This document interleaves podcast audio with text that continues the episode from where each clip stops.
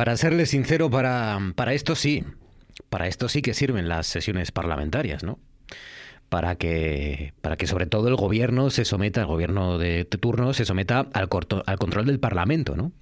se someta al control del Parlamento, conteste a las preguntas de la oposición y debata con el resto de diputados, que parece fácil, pero no siempre eso así. Así sí deberían ser, como digo, los debates en un hemiciclo y no lo que están siendo últimamente, por ejemplo, en el Congreso de los Diputados en Madrid, ¿no? Donde donde Pablo Casado pregunta qué día es hoy y Pedro Sánchez contesta manzanas traigo. Bueno, hoy la sesión en, en nuestro Parlamento, en la Junta General del Principado, hoy sí ha cumplido esa función mucho más importante de lo que nos pensamos normalmente, ¿no? Porque la democracia real es esta democracia parlamentaria, no lo olvidemos. Hoy el Parlamento asturiano pues, pues ha servido para saber, por ejemplo, que no se va a obligar a la educación bilingüe en asturiano, que no habrá reforma del estatuto sin oficialidad de la lengua, pero que tampoco habrá reforma solo para la oficialidad del asturiano. Son algunas de las cuestiones que han salido en esa sesión que ha apuntado el presidente del Principado y la persona, como saben, que más apoyo tiene para más apoyos tiene para promover y para culminar esta reforma de nuestra norma más importante. Bueno, lo hemos sabido gracias a un presidente que contesta, pero también gracias a una oposición que ha sabido preguntar. Que es verdad que es su trabajo, ya lo sé, pero hombre, también es cierto, ¿no? Que a veces consuela saber que por lo menos algunos de nuestros representantes públicos, aunque sean los, los autonómicos, conocen la realidad en la que viven, en la que vivimos los demás y sobre la que ellos gobiernan, ¿no? Claro, que uno tenga que escuchar cosas estos días como que en España, si uno tiene un trabajo y una nómina, puede acceder al alquiler de una vivienda, pues pues hace sospechar, hace sospechar que no saben lo que cuesta el billete de autobús, que no saben lo que cuesta la leche, la luz, que desconozcan los sueldos miserables que cobramos hoy en día, que no sepan los precios leoninos para comprar o para alquilar una vivienda en cualquiera de nuestras ciudades, que ya no se acuerden de lo que supone vivir durante años con contratos precarios y temporales. Pues todo eso quiere decir que, que no conocen el país, la comunidad o la ciudad en la que gobiernan o en la que pretenden gobernar.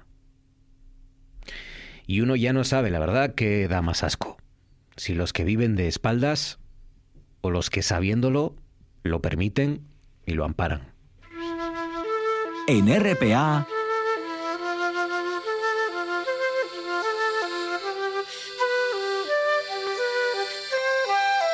Noche tras noche.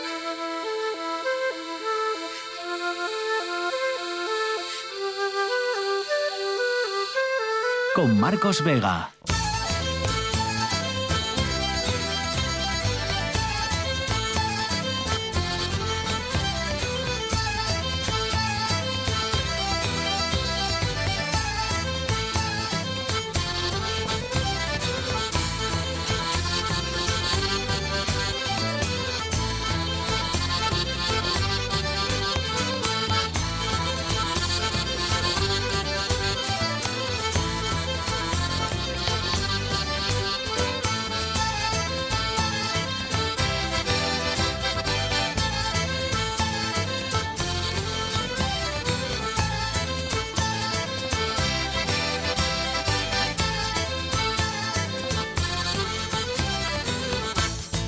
Buenas noches, bienvenidos al espectáculo de la radio. 1, 2, 3 y 4. Solo cuatro casos nuevos, tras más de 2.000 pruebas realizadas. En Asturias hay que buscar ya los contagios por COVID debajo de las piedras. Han subido los pacientes ingresados en nuestros hospitales, esta es la parte mala, pero han bajado los de, los de las UCIs. Hay menos pacientes en las UCIs de nuestros hospitales. Bueno, recuerden que sigue habilitada la autocita previa para vacunarse. Si alguno se lo ha pensado mejor, si alguno pues yo qué sé, tiene ahora unos días libres y quiere pues vacunarse y contribuir, acabar con esto, pues en la web de salud ya sabe, puede sacar fecha y hora sin problema. Continúa la campaña también de la tercera dosis de refuerzo para las personas inmunodeprimidas. Pronto empezará también esa vacunación de refuerzo, recuerden, para mayores de 70. En principio mañana se tiene que aprobar en el Consejo Interterritorial de Salud. Así termina, por tanto, este que es el, el cuarto día ya sin fallecidos por coronavirus en Asturias y lo hace con Fabián Solís desencadenado al frente de la parte técnica, con César Inclán en producción, son las 9 y 4, casi 5 minutos ya.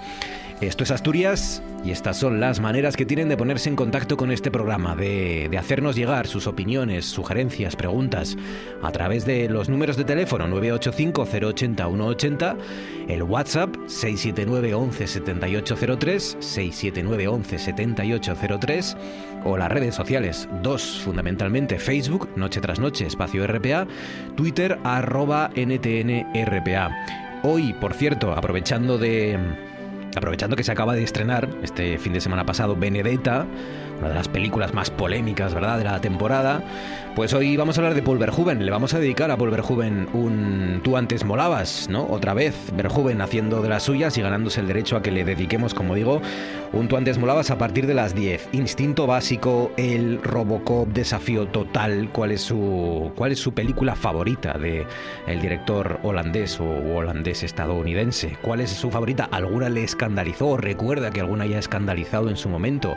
Showgirls, por ejemplo, también. Y y bueno, y la propia Instinto Básico fue un gran escándalo en su época y, si me apuran, pues todavía lo sigue siendo. Así que si les gusta Paul Verhoeven o alguna de las películas que, estamos citando, pues cuéntenoslo, qué les pareció. En Facebook, en Twitter, en el 985-080-180 o en el 679-11-7803, que es nuestro móvil para el WhatsApp.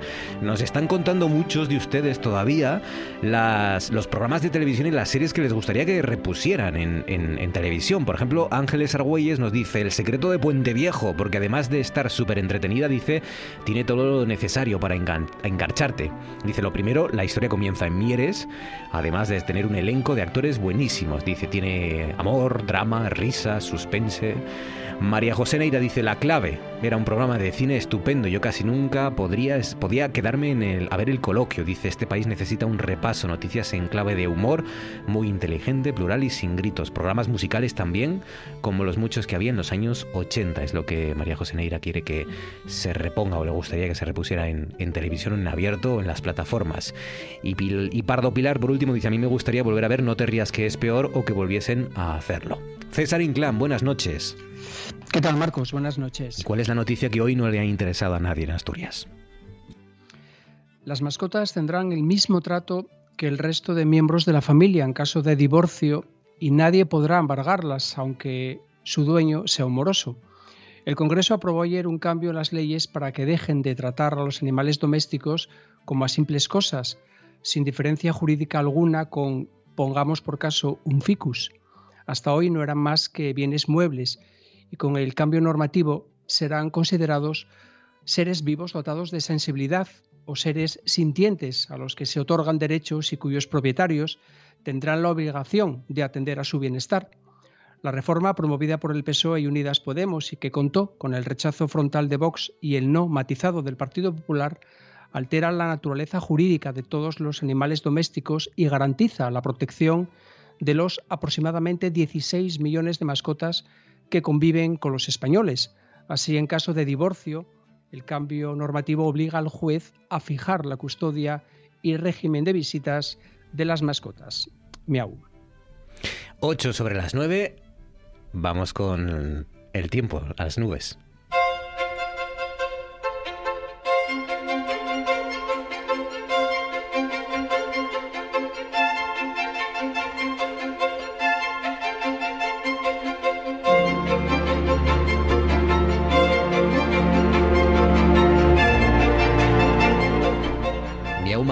Miau, miau, miau. Alguien cantaba eso, no recuerdo quién, en mi, en mi época.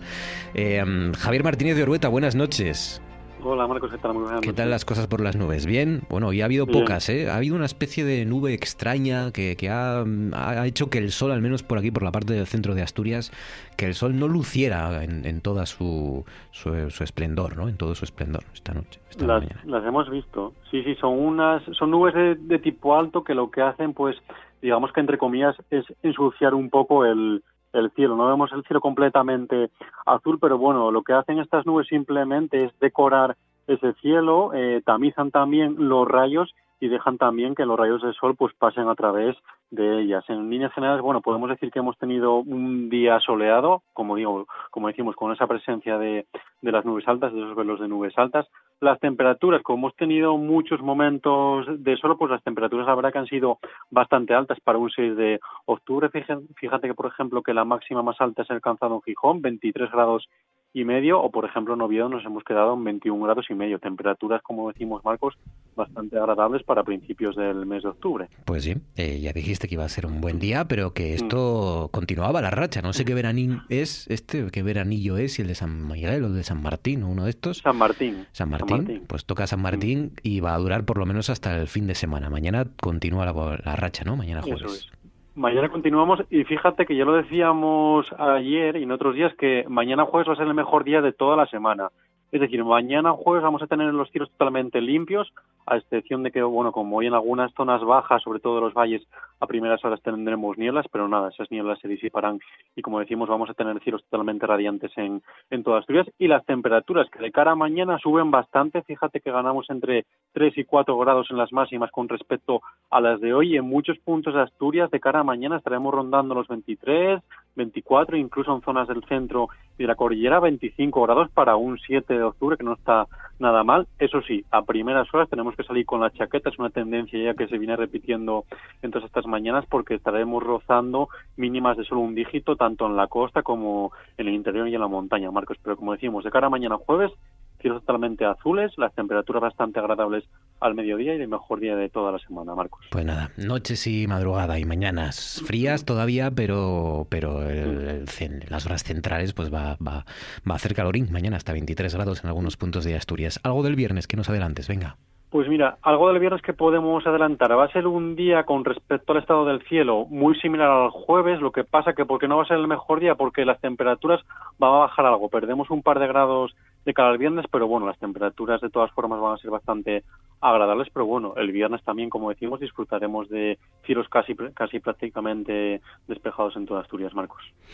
Muy bien, pues a disfrutarlo. No sé hasta cuándo va a durar. Eh, podemos podemos intuir, puedes intuir ahí en tu, podemos bola mágica.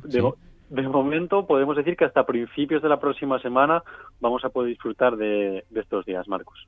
Es lo que dan de momento los modelos, que oye, yo creo que está bastante bien. Está muy bien, lo iremos concretando. Javier Martínez de Urueta, cuídate Urueta, gracias, un abrazo, un abrazo fuerte. Gracias, hasta mañana. Nos vamos ahora hasta, hasta El Pito, hasta Cudillero, donde imparte clases de geografía e historia en su instituto el profesor Gavino Arcadio Alonso, que acaba de sacar una novela, su primera novela, que se publicó ya hace algunas semanas eh, en plena pandemia por la editorial, una editorial cordobesa. Imagínense, un profesor de geografía e historia de un eh, instituto de Cudillero publicando con una editorial cordobesa una novela, esto también tiene miga, escrita hace unos 10 años aproximadamente. Vamos a hablar con él ya. Gabino Arcadio Alonso, buenas noches.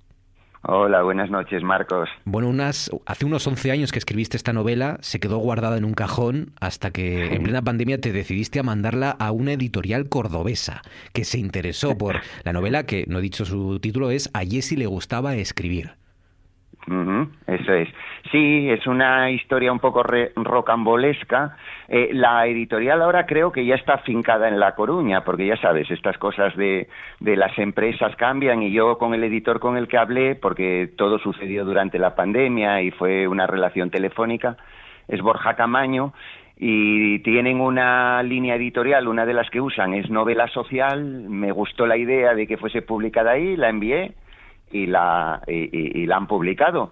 Pero yo, si me permitas ser un poco desobediente, quería hacer primero un par de declaraciones solemnes. ¿eh? La primera es que yo soy un no sé qué adjetivo usar, un noche trasnochador, Trasnocheros. un poco infiel. Somos trasnocheros.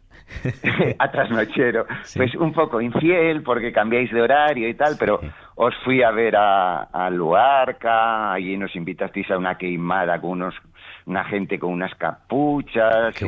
y, soy, soy seguidor, soy seguidor de Secades, que me lleva de viaje por Estados Unidos, tierra de promisión que no conozco. Y la segunda, y traigo aquí en los labios la polémica, es que quiero declarar que a mí me gusta La La Land. Muy bien, claro que sí, Gabino. Ya sabía yo que, había criterio, que había criterio detrás de, esta novela. exacto. Pero mucho. menos mal, menos mal que hay alguien con, criterio también, porque ya ves que me rodeo de gente que solo quiere ir en contra de, mí y de mis gustos. Por cierto, debemos ser tres, ¿eh? Sí, es verdad, es verdad. Menos de los que parecían en aquel momento, ¿eh? También te digo. Pero bueno, se, están ocultando desde hace ya algunos años.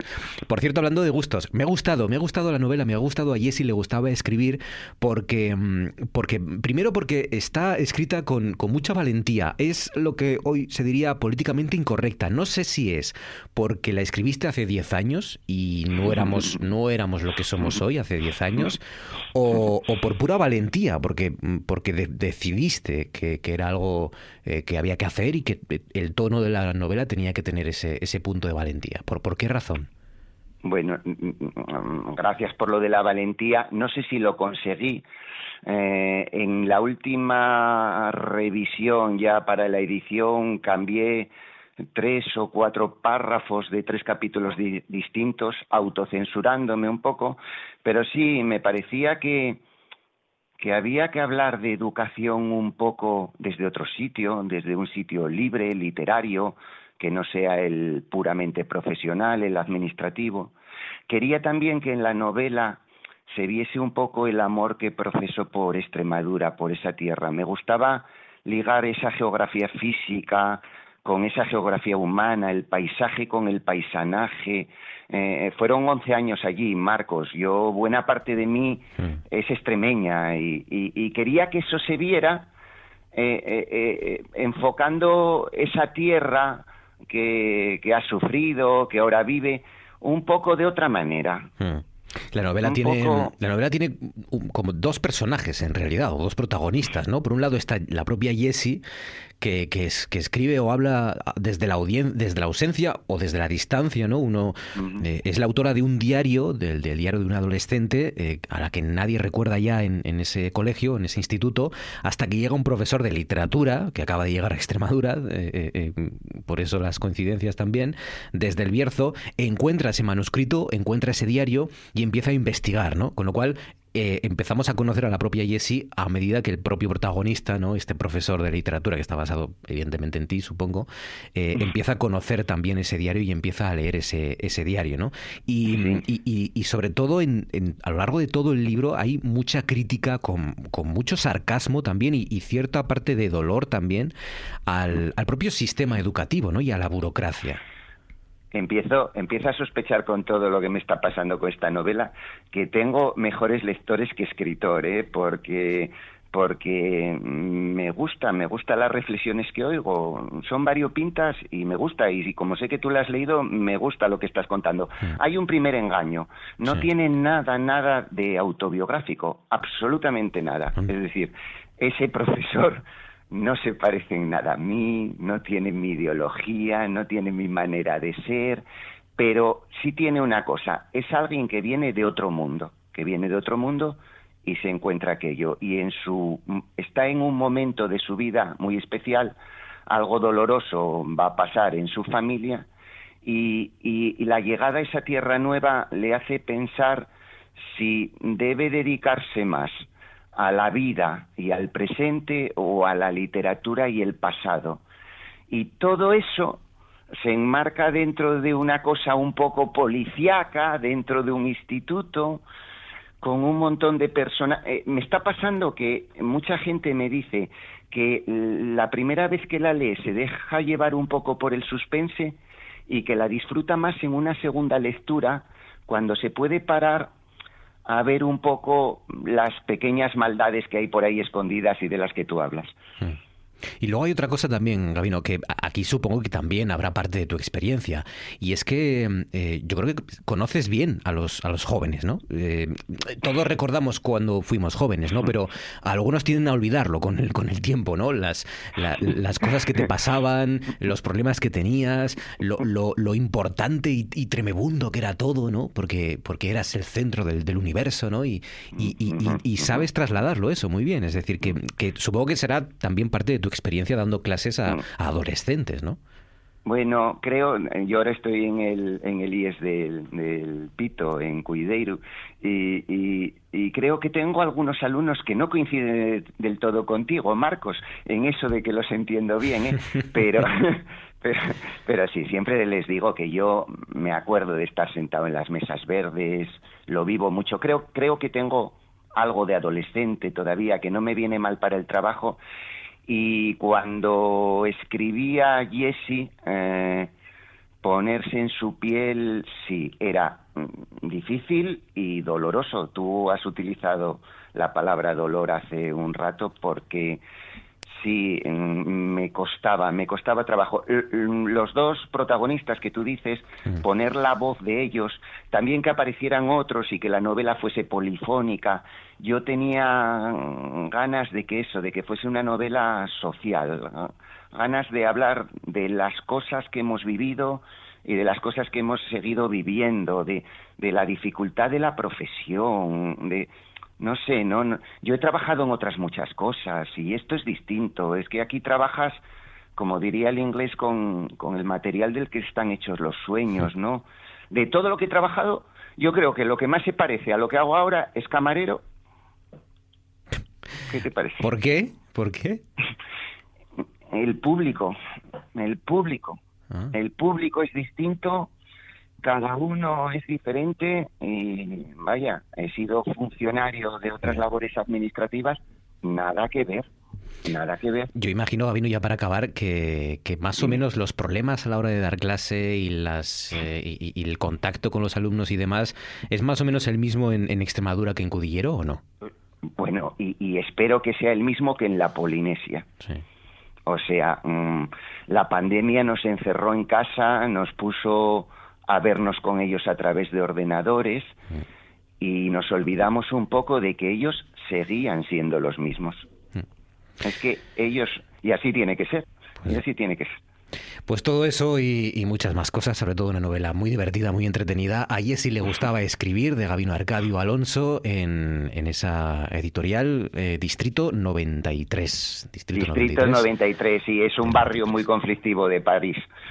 Mm. Gabino, enhorabuena por la novela y gracias por contárnosla. Un abrazo fuerte. Muchas gracias, Marcos, a ti, a tu equipo, a la audiencia y espero que si Jessy cae en manos de algunos de ellos, la cuiden bien, ¿eh? Seguro que sí, de, un trasnochero seguro. Gracias. un abrazo. hasta luego. Saludo a los españoles que fuera de la patria, en cualquier lugar del mundo, afirman su condición de ciudadanos. Más vale repetir, porque yo es que ahí me he equivocado ahí. Estaba mal puesto. un poco más arriba. Ahí. No, no tanto. Ahí. No, no tanto. No, no, más arriba. Ahí. Y yo en cuanto diga la primera, tú mueves un poco, porque es un párrafo que lo tengo que hacer muy a mi aire. Con la mirada puesta...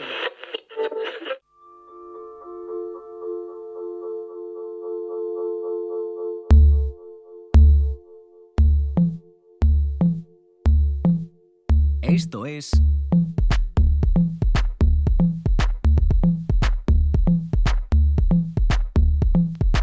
tras noche. Con Marcos Vega.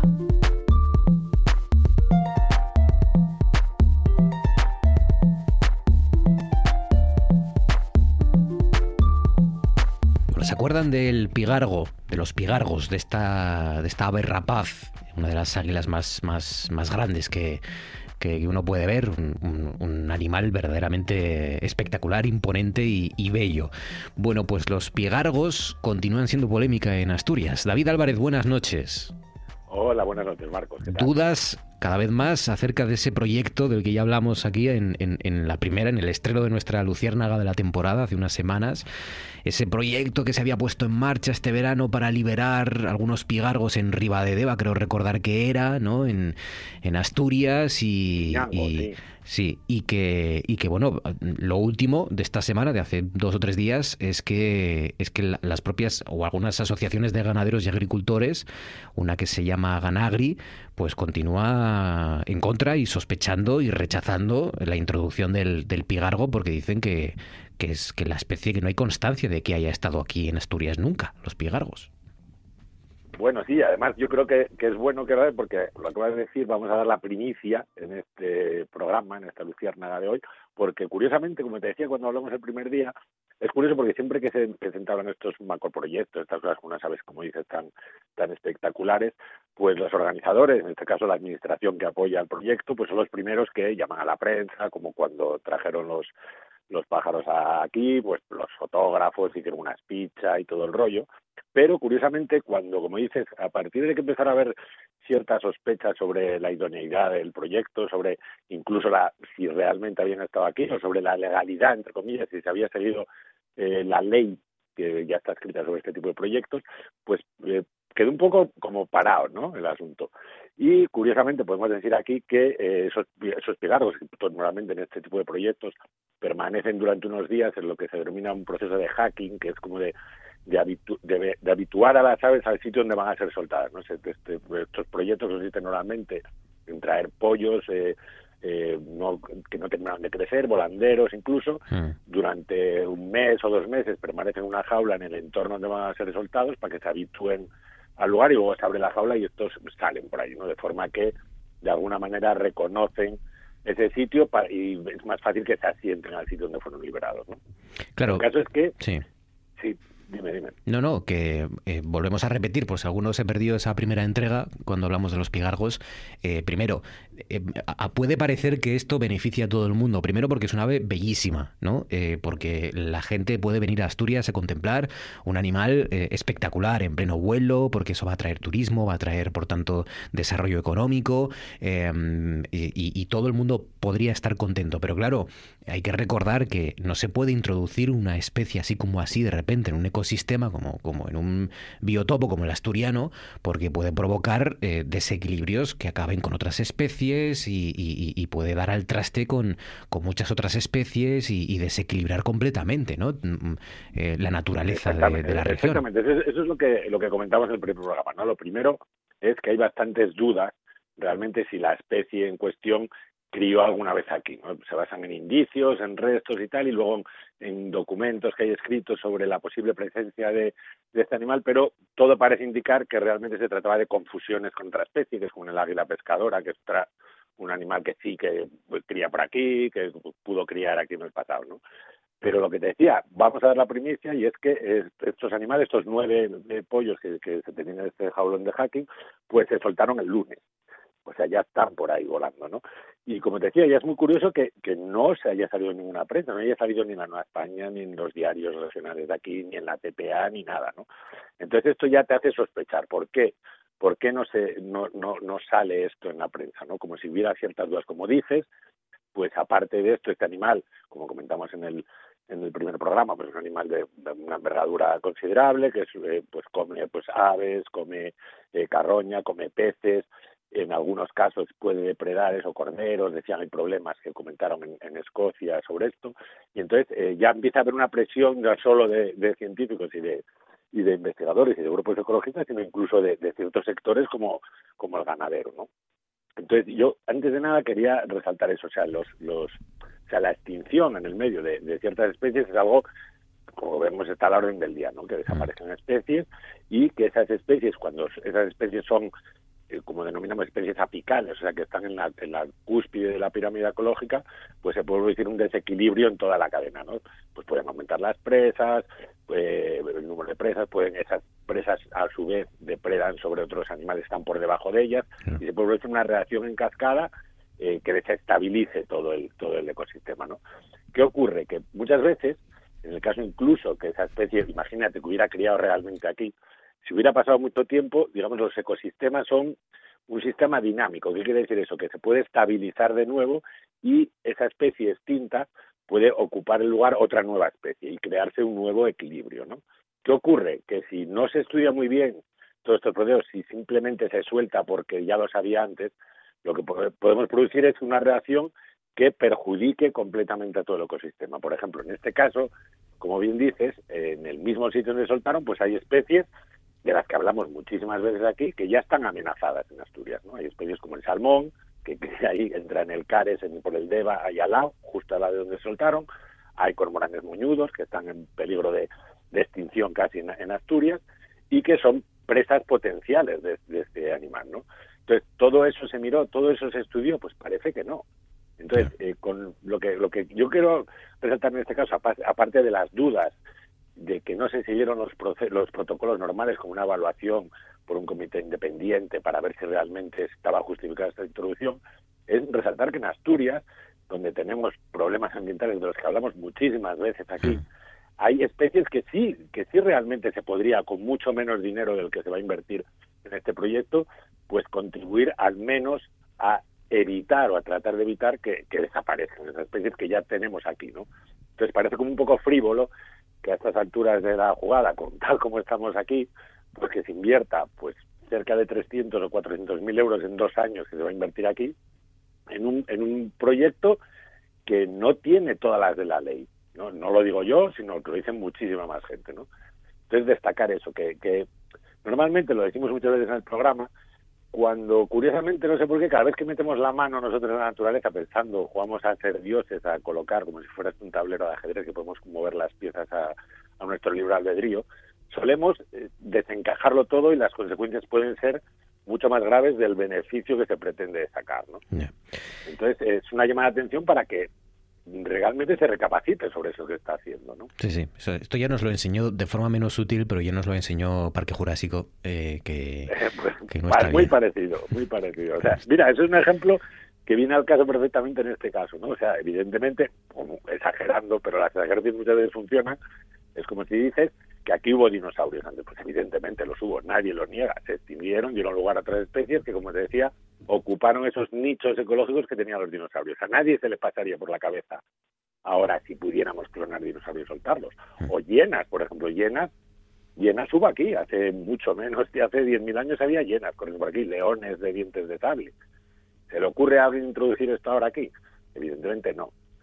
Pues eh, hay que, yo creo que muchas veces en, estos, en este tipo de proyectos hay que pensar muy bien las cosas, pensar realmente si es necesario, pensar si está justificado y luego, una vez que tratamos de dinero público, que no lo olvidemos, para conservación, que está tal como está en Asturias, saber muy bien en qué lo vamos a invertir y cuáles son las prioridades que tendríamos que tener en cuenta a la hora de. David, los, los escenarios después de haber saltado estos pigargos, estas, estas águilas gigantescas, los escenarios son tres, si no me equivoco. Uno, que funcionen y el pigargo ya se quede aquí a vivir y, vayamos viendo y observando qué, desequilibrios provocan el resto de la fauna y de nuestra naturaleza.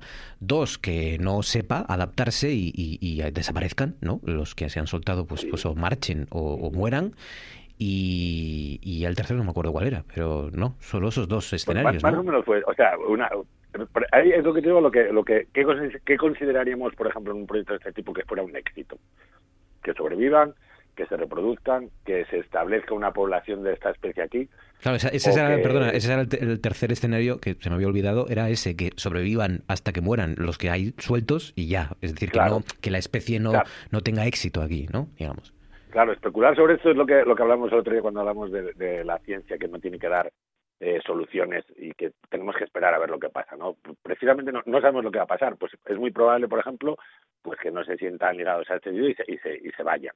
Que eso es otra, o sea, cuando soltamos un animal aquí no es como si sueltas unos peces en un lago que tiene unos límites concretos y que no escapa. Aquí date cuenta que estamos soltando unos animales que tienen una enorme capacidad de dispersarse a las zonas vecinas, ¿no?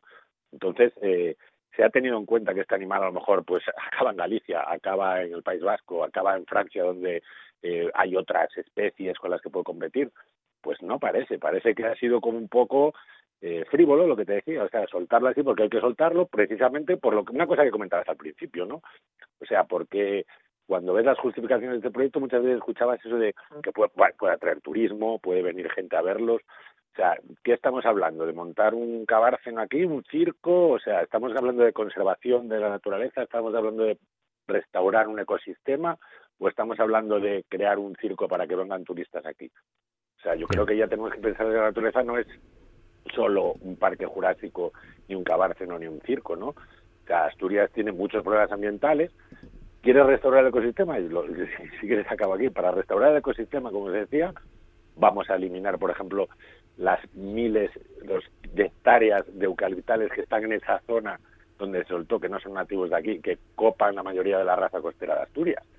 Así podríamos empezar a restaurar el, ecosistema que realmente está alterado. Pero parece que eso no interesa. Hay otros intereses que más frívolos o más pecuniarios que interesan más. David Álvarez, biólogo, cuídate mucho, amigo. Gracias. Un abrazo fuerte. Venga, venga un abrazo.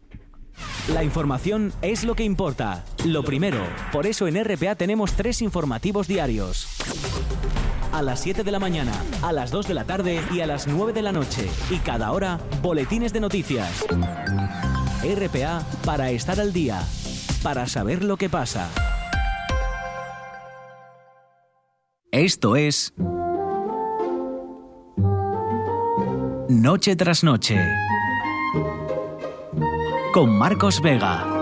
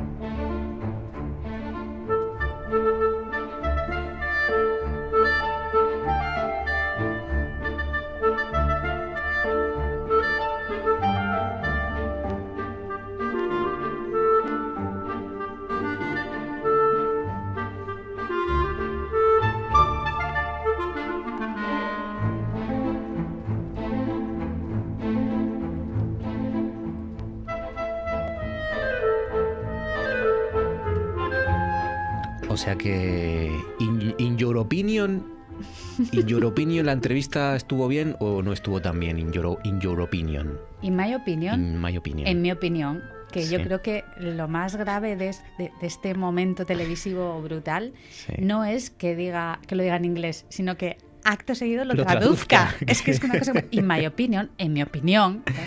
Esto Sí. fue maravilloso. Yo, yo estaba entusiasmada en mi casa, Sí, Marcos. sí. era- Yo estaba diciendo, qué bien, qué bien, o sea, más, yo quiero más. Sharon Calderón, buenas noches. Buenas noches, la gente pensará que nos hemos vuelto locos. ¿Te impactó la entrevista que le concedió Iván Redondo, el ex jefe de gabinete de, de la Moncloa, de Pedro Sánchez, a, a Jordi Évole en, en- no sé ya cómo se llama esto, lo de Évole. Lo de o Évole, sí, lo de Évole, ¿eh? Évole, lo de Évole. El programa, la entrevista se emitió en la sexta, creo, el domingo El por la noche, sí. tarde-noche. Me, me impactó por muchos motivos. Me impactó porque eh, yo creo que sirvió para dar un paso adelante y superar mi síndrome de Estocolmo con, con Iván Redondo.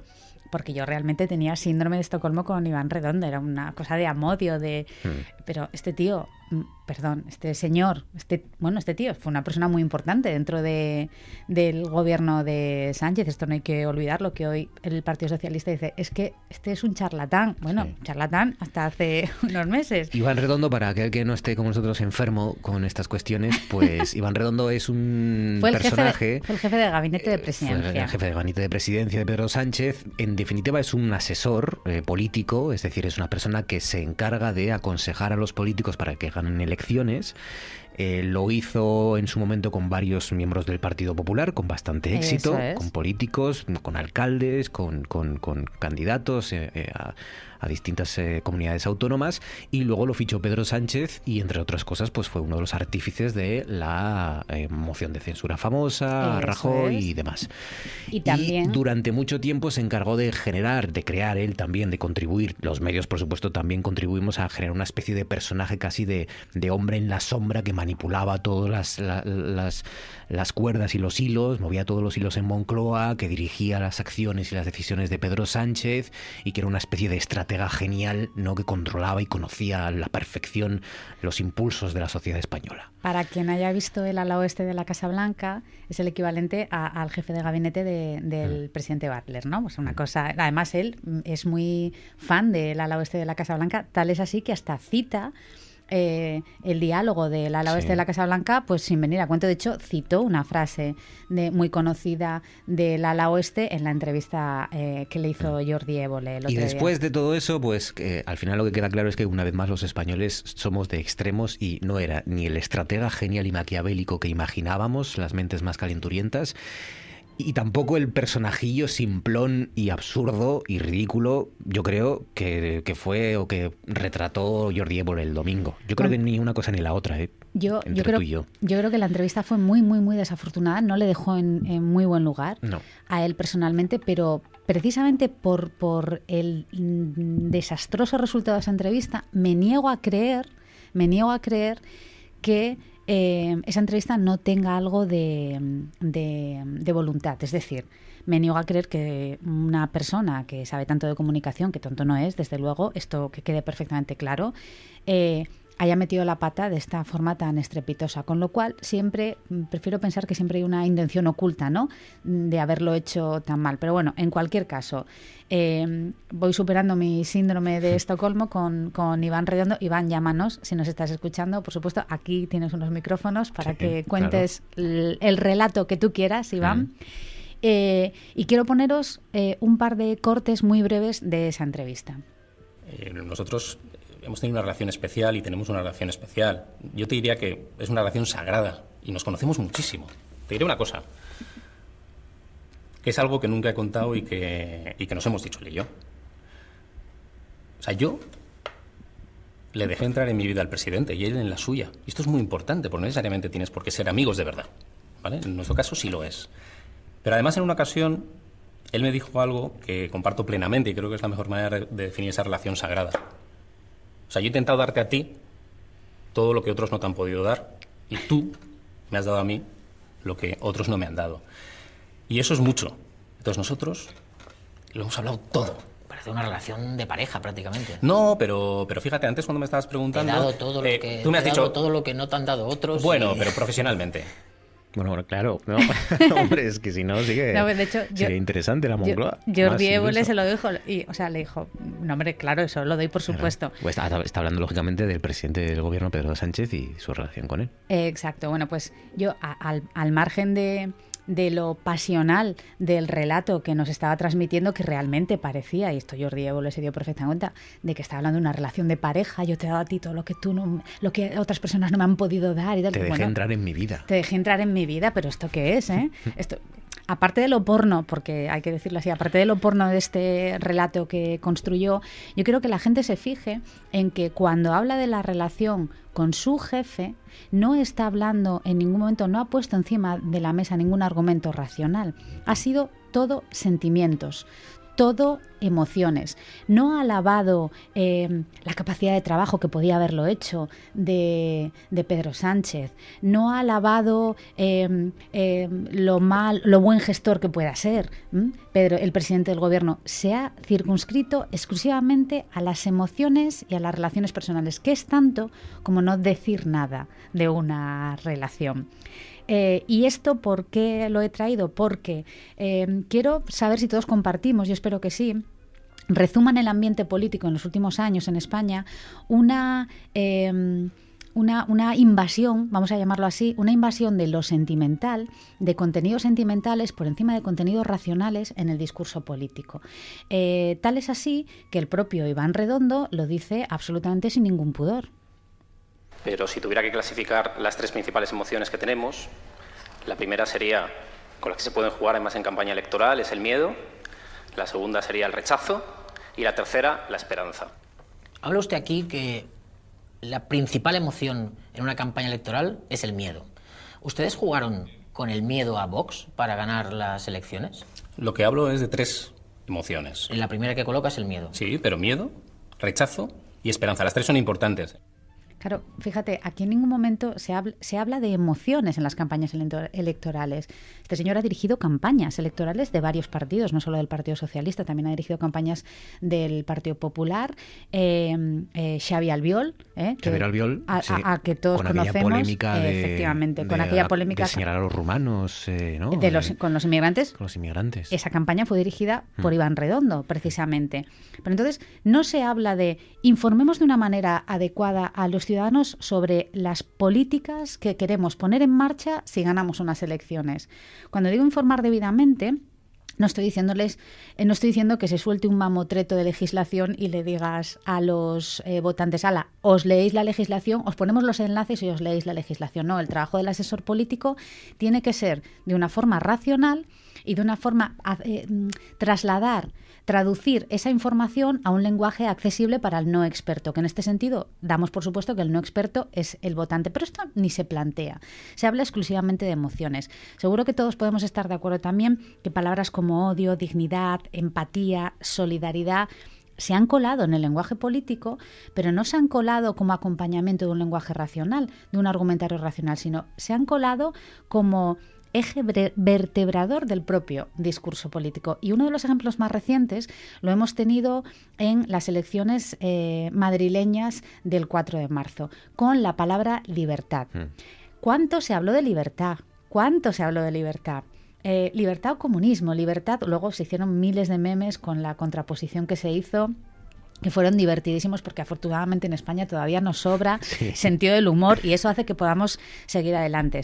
Pero claro, cuando se hablaba, se apelaba constantemente a la libertad, pero nadie decía libertad por qué o parafraseando libertad para qué, parafraseando a Lenin, libertad para qué. Nadie se planteó el concepto de libertad desde un punto de vista racional, es decir, necesito más libertad. Se me está quitando libertad. Esto nadie se lo planteó. ¿Por qué? Porque se vació la palabra libertad de contenido racional y se la cebó, se la preñó de contenido exclusivamente sentimental. Claro, desde esta perspectiva habrá quien me pueda decir, es verdad, es verdad, es que los políticos son todos unos gamberros que lo hacen todo mal. No, ojo, Ojo, aquí también hay que asumir la responsabilidad que nosotros tenemos como ciudadanos. Es decir, nuestra obligación es clasificar, es criticar, es analizar. Y tampoco hay que olvidar nunca que nosotros elegimos a los políticos y, por tanto, somos en parte responsables de los políticos y de sus políticas. Esto no lo tenemos que olvidar nunca, con lo cual aquí eh, estoy echando un poco el rapapolvo a todo el mundo, incluida, incluida yo. Sí, y luego la, figura de los asesores tampoco es, que es, buena, eh, porque son al final personas que claro, por supuesto. manejan estadísticas, manejan deben estar también al pie de la calle, justo como decía yo al principio, ¿no? Tienen, tienen que conocer las sociedades en las que se van a celebrar esas elecciones y, tienen que conocer hacia dónde orientar los discursos, las políticas y demás, pero luego es el político el que decide al final. los, los relatos hay que construirlos. Claro que hay que construir relatos, pero lo que se critica aquí o lo que se pone aquí encima de la mesa es que esos relatos se construyan única y exclusivamente en base a emociones y no a razones. Y ese es el principal, el verdadero em, peligro que corre hoy la política y que ya, si recuerdas, em, dijimos aquí, em, eh, lo decía Michael Sandel, cuando hablamos de Michael Sandel aquí en un par de ocasiones, Michael Sandel decía, ojo, Ojo con lo que se está haciendo en el discurso político, porque se está vaciando la política de argumentario moral. Ese vaciado de argumentario moral hace que otra cosa tenga que llenar el espacio, porque claro, los políticos siguen teniendo que contar cosas. Si tú vacías el discurso político de argumentario moral, lo, van a llenar los sentimientos. ¿Y qué ocurre cuando hay sentimientos? Que no hay voluntad.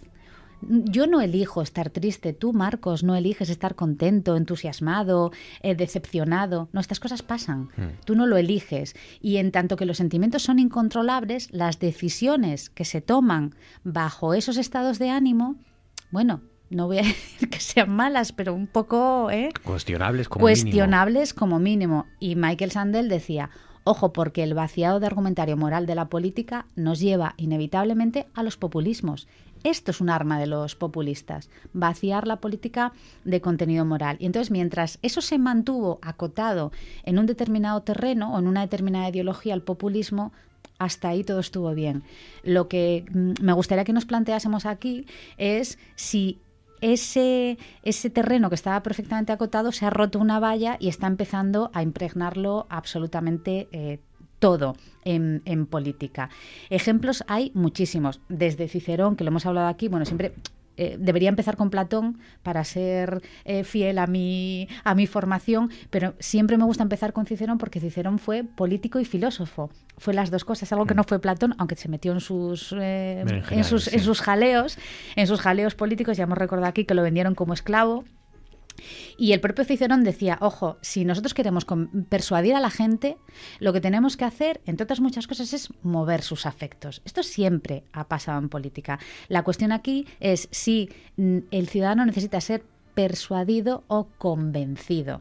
Yo creo que necesita ser más convencido que persuadido. Pero bueno, si quieres podemos seguir más adelante. No sé cuánto tiempo nos queda. Un par de minutos todavía, si quieres. Bueno. Yo lo que, lo que quiero saber es si a ti te parece, porque yo tengo la sensación de que esto es muy antiguo. Eh, Ah, es decir, eh, fíjate, me estoy acordando de un ejemplo relativamente reciente, que es el de Zapatero diciéndole después de la entrevista a Gabilondo, a Iñaki Gabilondo, en, en, en cuatro creo recordar que era, eh, con el micro abierto, es que nos conviene que haya tensión, ¿no? Eh, viene a ser más o menos lo mismo también, ¿no? Les conviene que la gente esté tensa, esté o, cabreada o enfadada, ¿no? Y, y esto es muy viejo. El problema es que quizás antes no nos creíamos tan listos o no reparábamos en, en este tipo de personajes, en los asesores, o los asesores mismos se mantenían en la sombra, ¿no? Y, y- y- porque les venía bien. Y yo creo que lo que ha quedado claro con el, con el caso Redondo es que les conviene seguir en la sombra Bueno, o estar en la sombra. Por Es decir, supuesto. cuanto menos conocido sea el asesor, mejor es su trabajo. Bueno, es que ese debe ser el papel del, as- del asesor. El asesor debe estar eh, siempre en un segundísimo plano Mm, y cuanto menos se conozca de él, muchísimo mejor. Pero yo creo que la diferencia, cuando me dijiste esto es muy viejo, yo estaba pensando eso en Cicerón. Tú te fuiste, te fuiste a Zapatero. Que. ¿Cómo se nota cuándo nació uno y cuándo nació otra? Claro, es que eh? Yo ya tengo una edad. tú ya eres una claro, y me dices, ¿te acuerdas? Grecia. Y yo dije, bueno, Cicerón, eh, mismamente. Todavía me acuerdo yo cuando estaba con ratos. Cicerón, los Sí. buenos ratos que pasábamos juntos. Eh, pero eh, no se puede negar que hay un factor un clave en esta en este avance de lo sentimental en el discurso político. Siempre lo ha habido, efectivamente, pero claro, antes tú tenías que ir pueblito por pueblito, meeting por meeting, haciendo el trabajo. Ahora ya no necesitas hacer eso. Ahora, a un clic puedes persuadir y puedes conmover a millones de personas en todo el mundo, que son las redes sociales. Ese es el gran cambio, exacto. Ese es el gran cambio, ¿no? La- el canal, ¿no? Las- lo- los, los mensajes, a dónde llegan los altavoces y, y de qué formas más eh, civilinas, porque ahora que está, se está y nos estamos cuestionando la, la, el- el- la figura de Facebook en nuestras sociedades, Facebook es clave porque la cantidad de datos que damos sin saber a Facebook y ahora que también están apareciendo eh, gargantas profundas, ¿no? Trabajadores de Facebook que, que conocen cuáles son las, las decisiones que se toman en una empresa en la que premia mucho más la rentabilidad antes que la responsabilidad, ¿no? El, el hecho de que eh, pues se expongan eh, muchísimos problemas a los eh, adolescentes, por ejemplo, ¿no? Muchos problemas de, de- de salud, de salud mental, fundamentalmente, eh, y que eso se subordine al éxito de Facebook, a llegar a más personas y a la rentabilidad económica. Y financiera. Mira, hay un estudio maravilloso y, terminamos aquí. Aquí lo dejo para inquietar al personal. Hay un estudio fantástico. eh, ahora mismo no recuerdo en qué revista está publicada. Son Kramer, Guillori y Hancock, los autores del 2013, que trabajaron con publicaciones de Facebook. Eh, movieron el algoritmo para que determinados usuarios recibieran más eh, noticias positivas y otros más noticias negativas. Y las conclusiones a las que llegaron son mm, inquietantes, como mínimo muy inquietantes. Dijeron, eh, ojo, los contagios de los estados emocionales se pueden producir a distancia y de manera absolutamente involuntaria. Es decir, tú puedes eh, a distancia, mm, lo digo esto porque ves esto que se ha puesto tan de moda de eh, el lenguaje no verbal y la comunicación no verbal, me río, me da la risa con lo de la comunicación no verbal, porque Facebook, eh, tres investigadores de Facebook ya han demostrado que, que hay contagio emocional a distancia sí que, sin que el individuo sea consciente de que está siendo eh, movido a detener una determinada emoción. Y eso está comprobado Y científicamente. que son mucho más rentables esos mensajes de odio que, que- que los, que los otros. Eh, es, lo que es. ha, es lo que ha alertado antes, no me acordaba del nombre, eh, Frances Hogan, Eso es. esta ex empleada de Facebook, que está sacando a la luz todas las interioridades y ha dicho, entre otras cosas, que Facebook ha engañado al público de forma repetida sobre las investigaciones que está viendo y que, y que bueno, que, que los productos de Facebook dañan a los menores, fomentan la división, debilitan la democracia y que la eficacia de su Eso inteligencia artificial y su papel para expandir mensajes divisorios y extremistas se basa en eso, ¿no? En Me- que lo malo eh, va más rápido y más profundo. Y, y me, me encanta que hayas dicho lo de que debilita la democracia porque efectivamente la, la invasión de las emociones en el discurso político lo que hace es empobrecer la democracia porque limita el derecho de los ciudadanos a ejercer la crítica y el análisis. Con ese, digamos que estás eh, como poseído por las pasiones y en ese estado de enajenación mental transitoria Tú no puedes tomar buenas decisiones. Nunca, jamás nadie ha tomado buenas decisiones. Pasa en tu vida diaria. Cuando te llevas un disgusto gordísimo Mm. por cualquier asunto eh, y te dices, bueno, pues ahora lo dejo, ahora cambio, ahora me voy. Siempre hay alguien que a tu lado que te dice, no, espera, Claro. espera, tranquilízate, piénsalo con un poco de calma y esto es lo que se nos debería decir también a los ciudadanos. No, espera, tranquilízate, piénsalo con un poco de calma y luego toma la decisión que debas tomar. Sharon Calderón, cuídate mucho, gracias. A ti. El mensaje del corte inglés que ha abierto ya sus puertas, Elena. Hola, soy Rapel. Perdón, Elena.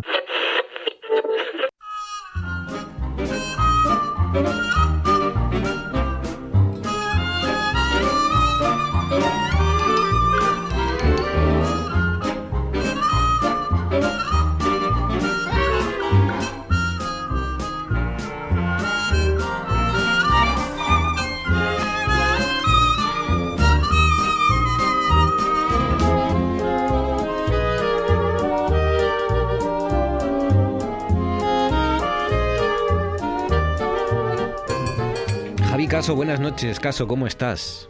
¿Qué tal? Buenas noches, Marcos. Te he visto con Bien. Pelayo ayer, ayer por la noche, ¿era? ¿O hoy por la noche? Hoy por la noche, de la que, de la que venía de, para casa, sí, no, Bueno. no me pude resistir a hacer la foto. ¿Qué tal Pelayo en la estatua? También hay estatua de Pelayo por ahí, claro. Sí, sí, claro, claro. Ahí Muy está, bonita. delante de la iglesia de, de Cangas Donís. Ah. Oye, y balonmano, te he visto también muy pendiente siguiendo el balonmano betense. También. Sí, sí, atrás. tuve oportunidad el, el sábado de ir al, al derby. Sí, sí, Ah, Base Oviedo contra el balonmano Vetusta, ¿no? eso es. Sí, sí, sí, duelo ahí total. Sí, sí, sí. ¿Pero tú has jugado balonmano? No, no, no, no. Tengo Ah. algo de vinculación con ese deporte porque juega, juega mi hija. Ah, amigo. Vale, vale, vale. Tu hija juega balonmano. ¿De qué juega? ¿De qué posición juega? De extremo. Ah, mira. Es- que somos los mejores, los extremos. En el balonmano somos los mejores. O sea que será El problema- chiquitita y muy rápida, ¿no? Supongo. Bueno, es, es bastante rápida. El problema que tienen los extremos es que mm, a veces no les llegan los balones, No, no. todos los balones que ellos quisieran. Nunca, claro. nunca. Hay que aprovechar la mitad de lo- del balón que te llega para y no soltarlo. Eso es, eso es. Bueno, nos vamos a nos vamos de nuevo hasta hasta tu tierra, nos vamos hasta el Valle del Sella y del Güeña para ver dólmenes, ¿no? Para ver este tipo de construcciones megalíticas que también tenemos aquí en Asturias. Sí, sí, la verdad es que la idea es hablar de tres de ellos. Por desgracia, tan solo se conserva uno que le sonará a todo el mundo, ¿no? El, dolmen de Santa Cruz en, en Cangas Onís, sobre todo porque está ubicado en eso, en especie de cripta justo debajo de, la capilla, que está en Contranquil, sí. Bueno, pues cuéntanos, eh, es el dolmen de, de Santa Cruz, como dices, es el, el más conocido, eh, es el único que se conserva y es el más famoso y emblemático de, de, bueno, de Asturias, ¿no? En general. Sí, yo la verdad no quiero pecar de localista, pero casi me atrevería, me atrevería a decir eso, ¿no? Es un dolmen de, de muy, de grandes dimensiones, está compuesto por, por siete lajas, esos ortostatos, esas losas de piedra que están clavadas en el suelo, verticales, y que tiene una peculiaridad, que es un, el, parte, varias de esas losas guardan decoración tanto pictórica como incluso algún grabado. Se conservan muy mal las pinturas y bueno, en una visita como estás en la parte de arriba apenas se, apenas se percibe, pero, pero sí, sí. Hay que decir que no tiene nada que ver con los, con los galos y los druidas y estas cosas. Hay que, en este caso, vamos a llevarle la contraria a Asterix y Obelix, ¿no? Sí, no, en este caso no. Yo creo que es, es más bien, eh, aunque bueno, yo no sé si por, la, por, por, por, Bretaña también hay dólmenes, pero en este caso no, no, no nos remitimos ni a Asterix ni a Obelix, no. Venga, pues vamos allá, vamos a pasear contigo. Descríbenos lo que, que encontramos allí. ¿Quién, ¿Cuál es la historia? ¿Cuál es el origen? Bueno, pues el, el, la verdad que el, el, de Santa Cruz es un, una peculiaridad de estos tres lugares es que tanto en Santa Cruz como en Abamia, cerca de Corao, y como en Mian, en Amieva, los tres dólmenes, eh, quiero decir, posterior, posteriormente eran lugares sagrados ya en tiempos prehistóricos y cuando llegó el cristianismo a la zona fueron cristianizados porque allí se levantaron eh, sendas, y, sendas iglesias, sendas capillas, justamente muy cerca de donde estaban estos, estos dólmenes, ¿no? Hmm. Como decimos, el, primero, el primer lugar cristianizado seguramente sería Abamia, ya que esa iglesia, que está próxima a Corao, está vinculada al rey, al rey Pelayo, y allí hubo un dolmen que fue descubierto en 1833 por dos personajes eh, locales, Sebastián de Soto Cortés, que era un coleccionista de antigüedades, y por Roberto Frasinelli, el alemán de Corao, y fueron ellos, como digo, los que descubrieron eh, y excavaron ese dolmen. Fueron también ellos los que hicieron lo mismo en, Mian, en, en, Sames, en Amieva. En ese lugar, por lo visto, mientras estaban desarraigando unos castaños allá por mediados del siglo XIX, fue cuando se apareció ese, ese dolmen que ellos por lo visto estudiaron hacia 1871, aunque hay autores locales, eh, en concreto en la monografía de Amieva, se asegura que su excavación causó más daños que otra cosa en ese, en ese yacimiento del que no se conservan, del, de que no se conserva nada. Vaya. Claro, es verdad que como decías antes, eh, han sido como lugares de poder, diríamos, ¿no? Es decir, son lugares en los que ya se fijaron nuestros, nuestros mm, antiguos pobladores, eh, pero luego, pues con la llegada del cristianismo y con la llegada de las, de las distintas creencias, se han mantenido, ¿no? En, como lugares especiales, ¿no? Se han, se han cuidado también como lugares eh, de espiritualidad, por así decirlo. Sí, sí, por ejemplo, en el, caso del, dolmen de Santa Cruz, por lo visto apareció, eh, según algunas referencias del, profesor Miguel Ángel de Blas, catedrático de prehistoria de la Universidad de Oviedo, había aparecido un hacha pulimentada, un, bueno, bastante importante, y eso podía denotar que podía ser un símbolo eso, un símbolo de poder, podía ser un lugar de enterramiento de personajes notables de, de aquella época. Hablamos de un dolmen que se construyó hacia el tercer milenio antes de Cristo y posteriormente en Santa Cruz eh, siguió siendo necrópolis. De, hecho, eh, aparecieron tumbas hace unos, hace unos años. Yo mismo tuve oportunidad en mi época de estudiante de participar en una excavación de la necrópolis eh, medieval de, Santa Cruz. No, no me digas, ¿y qué tal fue? Bueno, yo por ejemplo, a ver, tengo que decir que no tenía ninguna experiencia y a mí me tocó más tirar, tirar de pico y pala, ejercer casi de peón y eran los, los estudiantes de, cursos superiores, la gente ya más avezada, los que realizaban, digamos, la, la excavación fina, ¿no? Pero ahí aparecieron aparecieron varias tumbas, sí, sí. Claro, eh, ¿se sabe cuál es su, su, uso, su utilidad, cuál era? Porque eh, a veces se habla de que era una especie de mesa sobre la que se hacían rituales, otra pues es una especie de, de, de, capilla muy precaria, ¿no? O de, o de cubierta muy precaria, ¿no? Eh, estas construcciones megalíticas, ¿se sabe para qué se usaban aquí en Asturias? Yo creo que básicamente eran, eran lugares, de, lugares de enterramiento lugares de enterramiento. ¿eh? Por ejemplo, en, los tres lugares, tanto en Mian como en Abamia como en, como en Santa Cruz, en Cangas de aparecieron hachas pulimentadas, pulimentadas vinculadas a los enterramientos. Por eso podemos decir que quizá formaran parte de los ajuares, de, eh, los ajuares que acompañaron a quienes se enterraron en, esos lugares, ¿no?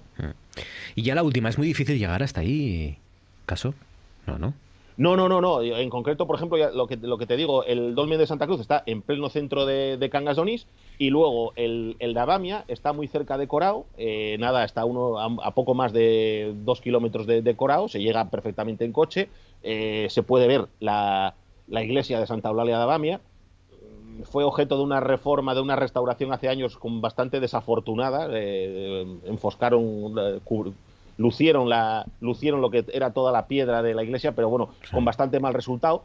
Y la iglesia de, de Mian, que es la que nos puede quedar un poquitín más lejos, está a unos 12 kilómetros de Cangas de Onís, está pues muy cerca de, de, Sames, de la capital de, de la capital de Amieva, en un lugar muy guapo, la verdad.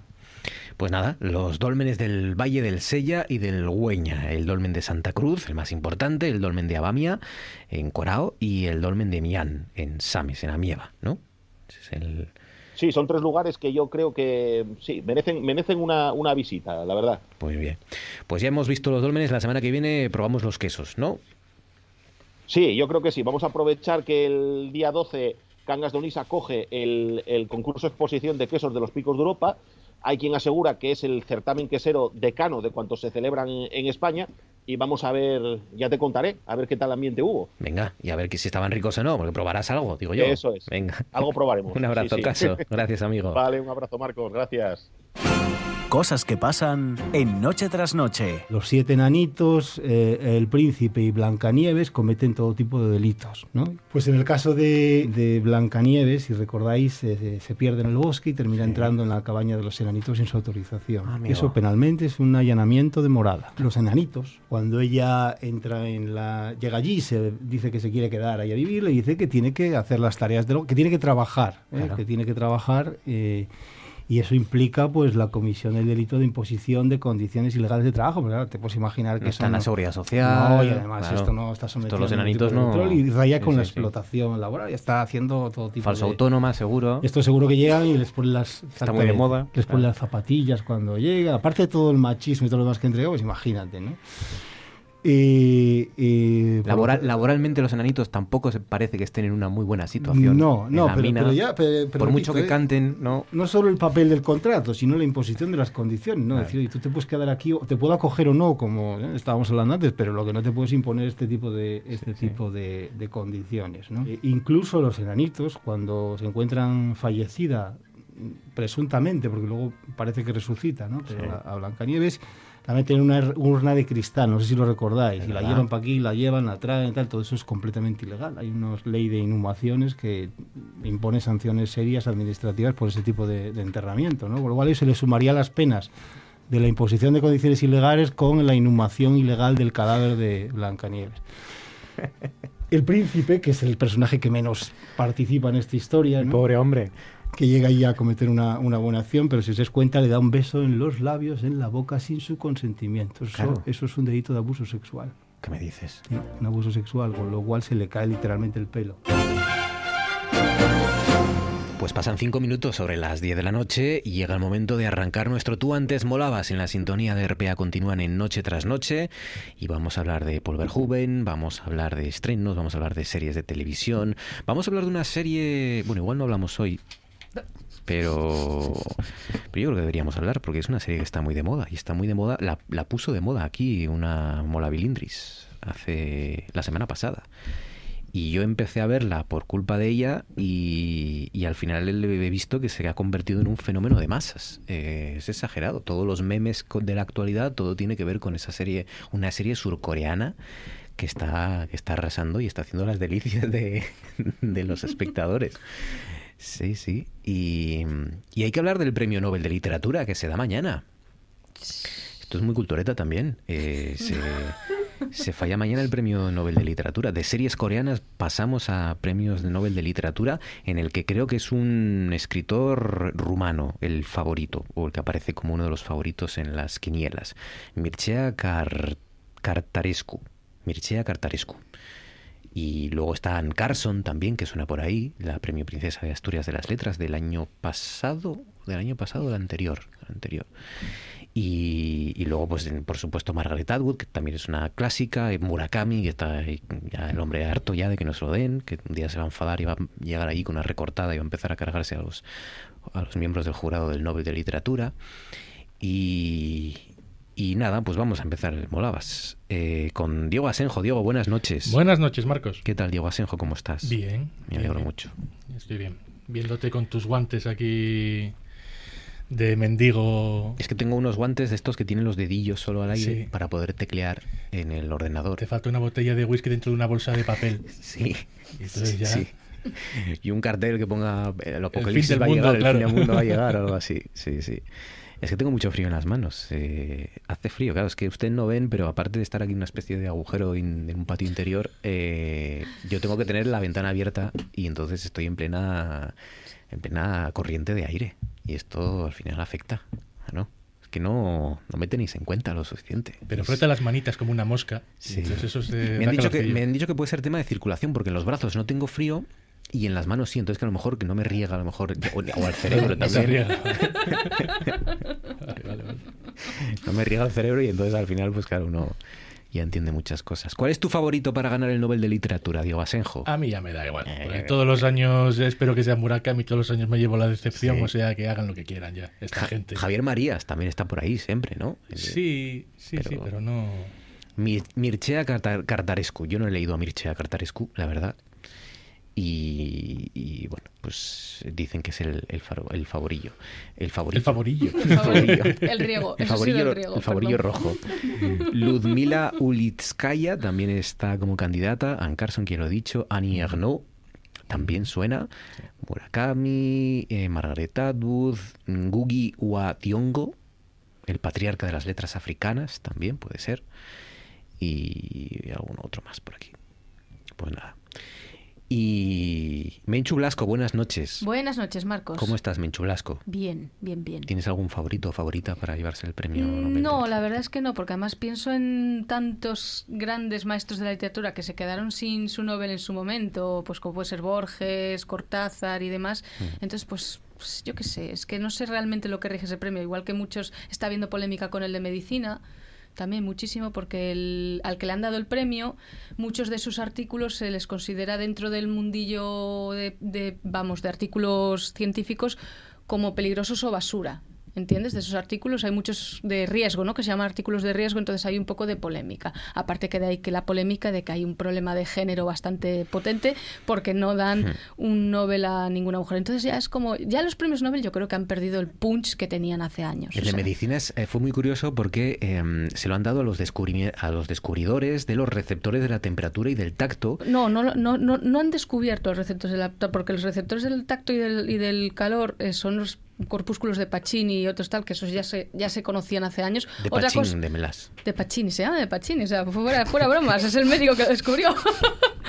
Pero lo que pasa que lo que se han descubierto es más el cómo funcionan, o sea, han sabido mm, saber más qué tipo, a lo mejor a nivel neurológico y demás, se mueve eh, a la hora de, de recepcionar los, los estímulos. Y usaron para ello la sustancia que le da picante a los chiles, Sí, claro, la capsaicina. la capsicina, la Sí. capsaicina. Capsaicina, sí. Capsaicina, para identificar el receptor de la piel Sí, del que calor. la capsaicina es la que da el nombre a la, a la guía de picantes del mundo. O sea, los chiles se van por la... O sea, la, el mayor chile, no sé si es el habanero, cuál de ellos, el negro, el que más pica de todos, es el que más capsaicina tiene del, El del que le provocaba a Homer ver zorros, ese, ¿no? ese tengo yo ganas de probarlo. Yo también quiero ver zorros y cosas mayas o lo que sea que tenga que ver yo en algún viaje.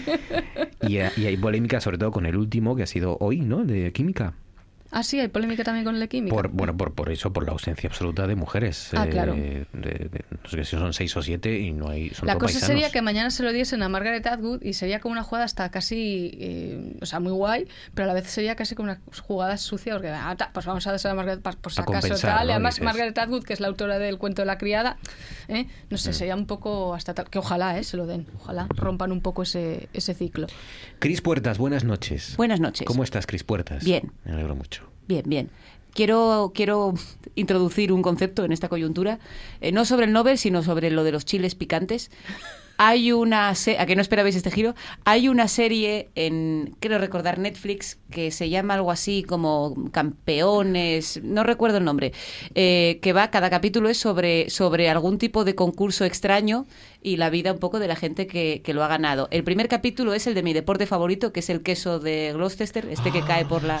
Entonces la protagonista es una chica que es la ganadora durante un par de años, pero tiene una luxación de hombro y no sabe si este año va a ganar. De verdad, la épica. Tiran, tiran un queso por una cuesta y la gente la- se lanza corriendo, cayendo por esa cuesta, des- lesionándose cabeza, cuello y extremidades Claro, para llegar al final y ser el primero en... en- bueno, el, el queso llega al primero siempre. Claro, Ser claro. el primero en llegar detrás del queso. Sí, además el tema es que, claro, esto es totalmente ilegal. entonces mola mucho el documental porque, claro, empiezan, van al pueblo a preguntar a la gente y, claro, entonces hay una señora en un bar que es una de las organizadoras, pero es en plan de, eh, no sé cómo la llaman, es como eh, colaboradora del día festivo. No tiene nada que ver con la caída, ¿sabes? T- Todo el mundo es como colaborador del día festivo porque es una festividad, Sí. pero, a- pero ahí, ¿qué queso? ¿Qué heladera? No sé de qué me están hablando. Es ilegal, vamos. de Es- manera. claro que es ilegal porque lo raro es que no hayan pasado cosas más graves de las que, de las que pasan. Y uno de los capítulos es eh, sobre el- gente que gana concursos de comer eh, mm, chiles picantes. Y mola porque además hay uno que organizan en Estados Unidos y va peña ahí de todo el mundo, entonces ves como cada uno su historia, mola muchísimo. Y son, no sé si son 10 o 12 o 13 pasos los que hay que seguir y tienen que comer dos chiles de cada tipo, unos son más picantes y otros menos, y tienen un vaso de, agua, de, leche enfrente que no pueden tocar. Si lo tocan, quedan eliminados. Si vomitan, quedan eliminados. Y si no lo terminan, quedan eliminados. Es una maravilla de concurso espe- espe- espectacular. Y hay un momento en el que un señor, que, que es el que, el que cultiva unos eh, engendros de, de- de chiles terribles y tal, les mete uno de los más picantes en el sexto lugar o en el quinto. Y es como, pero ¿cómo metes esto al principio? Esto debería ser el último. Y dice, ¿tú sabes psicológicamente lo que es comer esto en el puesto número 6? Claro, Hay te gente que se va a imagínate. alargar ya porque dice, "Pero, ¿Cómo será el primero? claro, Madre mía. trepidante. Y así hemos acabado hablando de esto y no del premio Nobel, amigos. Este es- he venido al programa para sembrar el caos. Mucho más Divergentes, divergentes. Somos los campeones en la serie de Netflix que muestra El torneos juego de- del chile, de vamos a este decirlo, en vez del calamar, el juego del chile. Sí, es maravilloso. Cada, son capítulos autoconclusivos. Creo que os he nombrado, en mi opinión, los dos mejores, Qué pero molan todos. Somos Hay uno de perros campeones. que bailan. Bueno, muy bien todo, muy bien.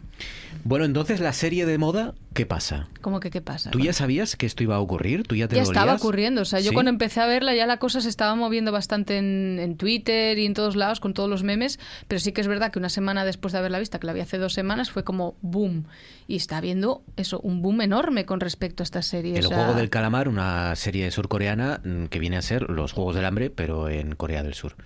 Bueno, los juegos del hambre en Corea del Sur, o sea, Y con- y- y con juegos es muy... Podemos hablar de Battle Royale porque estamos como si no existiera Battle Claro, Royale. No existe Battle Royale aquí. Sí. Y hay otras series coreanas que está haciendo, que Bueno, está viendo espera. Alice in Borderland, Y que yo todavía no la he visto y es del palo, es del mismo estilo y dicen que está mucho mejor que el Y si juego nos vamos más allá, danzad, danzad, malditos. También. Claro. otra, hombre, míralo, es verdad. Claro, claro, viene a ser un poco eso. ¿cómo demuestras Baila, que baila hasta que... Es que a veces tengo mis cositas. Hasta cuando que te me, mueras. Cuando me llega la sangre, ahí aprovecho. Oh, sí. Baila, muere, efectivamente, sí, sí, sí. Claro, eh, está muy bien. Con- La diferencia, en mi opinión, con. ¿Ya, ya la habéis visto todos? ¿La hemos visto todos, Diego? ¿Cuál? El Eh, calamar. El juego del calamar. No, no, el juego del Primer calamar no. No, quieres. No ¿Estás tengo en ni, ni interés, la verdad. ¿Quieres? Estoy... eh, sí, sí, sí. sí. No. No, me- Pues, pues a mí, yo fui con fui con, con la recomendación de, Men- de Menchu y dije, a ver, las cosas de Menchu.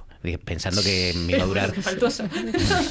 que me iba a durar medio capítulo. Me voy. Y no, y, y me atrapó. Sobre todo porque la gran diferencia, en mi opinión, con los Juegos del Hambre, y hablaremos con calma cuando la veáis todos, es que aquí yo creo que sí hay mensaje. Aquí sí hay... Hombre, hay un Que. Diego está diciendo que no la va a ver. No está diciendo que no la ha visto Ah, no la aún. vas a ver. Ha dicho No, que no, no, la va a ver. Dice que presión, de- en plan de, no, ya hablaremos cuando la veáis todos. Así que vomita- vomitando spoilers todos, venga, va, va, va. Sí, sí, sí. Yo creo que aquí sí que hay... ¿No? Mensaje, ¿no? Es Sí, solo claro que hay mensaje. Hay una crítica, hay una crítica bastante grande, yo creo, a todo el estamento de sí. mm, bueno, a, lo- a la diferencia entre ricos y pobres y hasta qué punto puedes llegar tú a manipular la sociedad de una manera para que esa sociedad haga lo que tú quieras. Claro, o sea, les pones un cebo, es que es el clásico, pones un cebo y a ver. y a una de las sociedades más consumistas y capitalistas del mundo, que es Corea del Sur. Bueno, Eh, capitalistas consumistas somos todos, pero obviamente la que más sí es Corea del Sur. Una de las que más, sin Sí. duda, eh, como rechazo también al norte, pero también como... como Que además tenemos un punto del norte, que está esta chica, hay una, hay una de las concursantes que es del Corea Mm. del Norte, que a mí me es un punto de inflexión Es que mi me gusta personaje mucho. favorito, a mí es una de las que más me gustan. Y me gustaba mucho la chica con la que jugaba las canicas, pero no pudo ser. Yo voy por el primer capítulo. Ah, perdón. Acabas Pum. de estropear... ¡Pum! Bueno, es, he dicho- No importa, no es pasa mi nada. capítulo favorito de las canicas. Es que es, muy interesante ese, ese, Bueno, ese pues nada, cuando, Pero ya la, está, eso. cuando lo vean la- gente, porque es muy pronto todavía, Muy pronto. Yo, eh. Chris no la ha visto porque Chris se está poniendo todavía al día con todo, me imagino. Claro, Yo, estoy, yo estoy descubriendo lo que es la existencia. O sea, Claro, estoy por eso a todos y estoy viendo, viendo el mundo. En plan de, oh, Eh, hay vida más allá, más allá de estar encerrado en un teatro. Por Sí. eso te lo digo, o sea, pero el resto del mundo yo creo que es que, si no, de que está saliendo toda esta corriente que está viendo con, con, con la serie, o sea, es yo una lo, cosa lo- lo- loquísima. lo último que vi es a, a Juan Carlos I vestido con el chándal este que le ponen a los personajes. Además, con las perlas que está soltando últimamente con la El nueva chándal novela que le está Pero un meme igual de verdad. No, no, el, el, el meme era un El meme, meme. con el chándal verde. No, no, es que ya, Oye, todo es posible. Igual está aburrido allí, tan lejos de España, igual se aburre y está Y todo pega mucho. Con pega el- muchísimo el... Con el el- emerito todo es posible Pero pega mucho el paralelismo, es interesante el paralelismo que le hace el personaje con el Venga, contadme, ¿qué habéis visto entonces? Diego, ¿has visto algo que quieras sugerir, proponer? Eh, pues hoy he, hoy he visto Viuda Negra, la película esta de Marvel, que cuando se estrenó en el cine no fui a verla, porque todavía estaba esto muy... eh, con las mascarillas, no se podían comer palomitas ni Sí. nada, ahora ya se puede, ahora ya Se ir puede, al se cine puede. se disfruta de otra manera. ¿Cómo, Sí. cómo, cómo, cómo? Sí, sí, sí, ¿Se claro. puede ¿No estar sabías? sin la mascarilla? Desde hace un mes. No, no, Bueno, no, quiero no. decir, comiendo palomitas puedes estar sin mascarilla mientras comes. que sí. O sea que sí. Sí, yo como me compro palomitas en tamaño industrial, estoy toda la película comiendo palomitas. Claro. El truco Yo está soy, yo soy de comprar cubo de palomitas y Claro. Coca-Cola Light porque me gustan estas, esta- este Eh, tipo de sí, situaciones. sí. Sí. Y me acuerdo cuando fui a ver el viento que agita la cebada, que empezó y ya era un, no, no sabía que era tan, iba a ser tan dramón. Y comí una y ya me quedé compungida con mi cubo, a- abrazada como si fuera un peluche. Te ejecuto. Si comes palomitas No, no lado pude. mío en el, en el viento que agita la No cebada, pude, no pude. te lanzaría No, no, miradas... empecé en plan de, "Ja, ja, mira qué bonita Irlanda. Comí una y de repente ya pasaron cosas horribles y Claro, yo, claro, claro. oh Dios mío, y ahí me quedé. en se plan quedó- de- Y salió con el cubo igual que estaba. Sí, salí con el cubo igual que estaba, no me había pasado jamás en mi vida, o sea, Pues nunca. si dosificas las, las palomitas puedes aguantar la película. Dura, dura. A mí una, una entera de palomitas me dura toda la película. Sí, sí, ya, se- Y- ya se puede comer en los cines, esta es la buena Sí, noticia. sí, sí, Y el caso es eso, que he visto Viuda Negra en Disney Plus, que la han eh, subido hoy a la plataforma. Llegaron a un acuerdo Disney y Scarlett Johansson. Claro, a, a eso voy. Es la, la película que casi hace estallar por los aires eh, todo el universo cinematográfico Marvel porque Scarlett Johansson se plantó en el momento en el que Disney decidió eh, estrenar la película tanto en cines como en la propia plataforma, eso sí, mediante pago, en la plataforma digital, tenías que pagar 20 euros o 22 euros. Y, y, eso hizo que, claro, que el primer fin de semana en taquilla de Viuda Negra fuera bastante bien y los siguientes fines de semana se desplomase en taquilla la recaudación. Con lo que Scarlett Johansson no iba a ganar tanto dinero como tenía previsto, porque ella solamente participa de la recaudación que se hace en los cines, en las salas de cine. Eso provocó un enfrentamiento tremendo entre Disney y la, y la actriz que hasta hace pocos días seguía eh, todo en guerra hasta que han llegado a un acuerdo por el que le ofrecen, se dice, 40 millones de dólares a Scarlett Johansson en compensación por las pérdidas que tuvo con, con, la película. Pero hubo un momento en el que parecía que aquello iba a estallar por todos lados, porque se fueron sumando más actrices y actores de Disney a la demanda que Scarlett Johansson había amenazado con, con presentar, eh, pues Emma Stone, por ejemplo, Emily Blunt, eh, Dwight Johnson, todos ellos habían amenazado en algún momento a Disney con, con emprender acciones legales por el tema del dinero. Ojo, eh, ojo a la buena de Scarlett enfrentarse al gigante Disney. Además con acusaciones cruzadas. Eh, Disney decía que ella pues que era una pesetera, básicamente, que lo que era únicamente quería su dinero y nada más. Y Scarlett Johansson dijo de Disney que eran unos misóginos, o sea que se armó un buen Belén entre ellos. Fue muy bestia, yo creo que la respuesta de, de Marvel eh, diciendo en tiempos de COVID, ¿cómo podemos decir eso? Es como, pero bueno, por favor. De Disney, de Disney, porque Marvel estaba del lado de, de Scarlett. Claro, la respuesta de Disney. de Disney, de sí. He dicho Marvel, perdón, Sí, perdón, sí. quería decir Disney. No, porque La- Marvel- Esa respuesta es tan, tan mezquina, Hipócrita, tan mezquina, tan mezquina y sí, tan sí. hipócrita. Y más en los tiempos que corren. y Además, tampoco era tan difícil hacer una compensación con el pago por visión, quiero decir, de, de alguna manera. Como se ha hecho siempre, lo que pasa que ahora han pretendido hacer la jugada de cómo estamos poniendo todo en plataformas, pues vamos a cambiar las cosas hasta que esto se empiece a ser como un derecho no adquirido con los años. Y claro, a, la- a Scarlett Johansson ha dicho, nanay del peluquín. El problema del pago con visión es que Disney es muy celoso de sus datos y no dice eh, cuánta gente ve las eh, Claro, películas que, que se estrenan. Entonces eso se lo guarda y por eso la el, y al el final es una, es más es complicado. una empresa tan inmensa que, que así no está pendiente de que su prestigio como empresa tenga que ver solo con cuánto, por ejemplo, Mulan. ¿Cuánta gente vio Mulan? no importa. No es un, un fracaso de Disney, no bajan sus... No hay problema, porque aquí como no decimos nada y seguimos con nuestras cosas, no es importante. Entonces, claro, pero bueno... Disney acusando a Scarlett Johansson de pesetera y de, y de no tener empatía. en- vamos, que madre mía, la, la empresa que está comprando todo el entretenimiento que está Sí. acumulando. Me gustaría que le llamaran pesetera con esa palabra. Sí. Yo, yo, yo era pesetera. La pesetera. You're pesetera. Muy bien. Entonces, ¿te gustó o no te gustó? Eh, bueno, es negra. entretenida. Es una película, pues ahora que se ha estrenado James Bond, es de ese estilo, ¿no? Un poco de espías y tal, pero protagonizado por una mujer que era algo que no se había visto eh, en ese género. Menchu, ¿algo más aparte del juego del calamar? Bueno, yo quería traía una película para recomendar que, bueno, es de 2018, pero la vi hace dos semanas en Netflix y me encantó, que es Vida Privada. No sé si la habéis visto. No. Eh, protagonizada por Paul Giamatti, Love a Paul Giamatti y Catherine Hahn y es sobre una pareja, o sea, es una película que se estrenó, perdón, en Sundance en, dos- en ese año, en 2018, y ese mismo año se estrenó en Netflix. Y es una película independiente y trata sobre el tema de dos personas que es, bueno, son matrimonios. Una es escritora y él es eh, dramaturgo de teatro. Y claro, ya están mayores, 41 tal, no mayores, pero sí A para ver, a ver, a ver. mayores en el No sentido... estás explicando bien el argumento. se- Según, según ellos, son mayores ya, obviamente, para tener hijos, que es el fin de la, de la historia. Entonces, claro, es Eh, toda... estamos, estamos muy sensibles con este tema. Yo- eh, eh, A mí tampoco me queda mucho, ¿eh? Vamos a ver. Y, y el recorrido que tienen, y es que el guion es genial, y la verdad es que la recomiendo, porque es un tema que a mí ni me va ni viene, porque yo, por ejemplo, pues no quiero tener hijos ni nada, pero te quedas mirando el- la película y es como, jo, qué interesante, qué manera más bonita de tratarlo. Y las interpretaciones son preciosas. Paul Giamatti eh, de Billions, por ejemplo, de Entre Copas, de John Adams, Sí, de La joven del agua. La joven del agua, eh, yo creo que hemos dicho las más importantes, en Ilusionista, también un secundario de, de estos de lujo, y Catherine Hahn, pues es la mala de, de mm, Sí. Bruja Roja y WandaVision, y esto no me acuerdo Sí. cómo se llamaba, Bruja Escarlata y WandaVision, de Mr. Fletcher, de... bueno, No sé, yo la recomiendo. una ver, pues, comediante sobre todo, ¿no? Sí, es que a ver, como- tiene la, la película es una comedia humorista. dramática, o sea, tiene puntos de una comicidad tremenda y por eso yo creo que también engancha, porque es un guion con mucho juego, entra en juego además cosas que dices tú, pero bueno, pero está muy bien, es muy humana, es que es una de las cosas que más me gusta de la película, es que es muy humana, Vida privada. vida privada. Vale, en Netflix. Sí, Chris, yo estoy, hago lo que puedo. Eh, he, visto, he visto muy poco estas. Dime, es que me está señalando, o sea, Con ha- mi dedo con, con su dedo. Amigos, amigos oyentes, os voy a de- definir esta situación. Porque Marcos lleva una camiseta negra neutra normal, de estas de Yo Escucho Joy Division, y eh, unos guantes eh, negros sin dedos. ¿Vale? Entonces, claro, de repente me pregunta, pero se le ha ocurrido algo importante, ha abierto la boca como, el, como los ladrones de cuerpo, la, la invasión de los ladrones de cuerpos, y me ha señalado con el dedo que solo se ve como la mano totalmente negra y un dedo.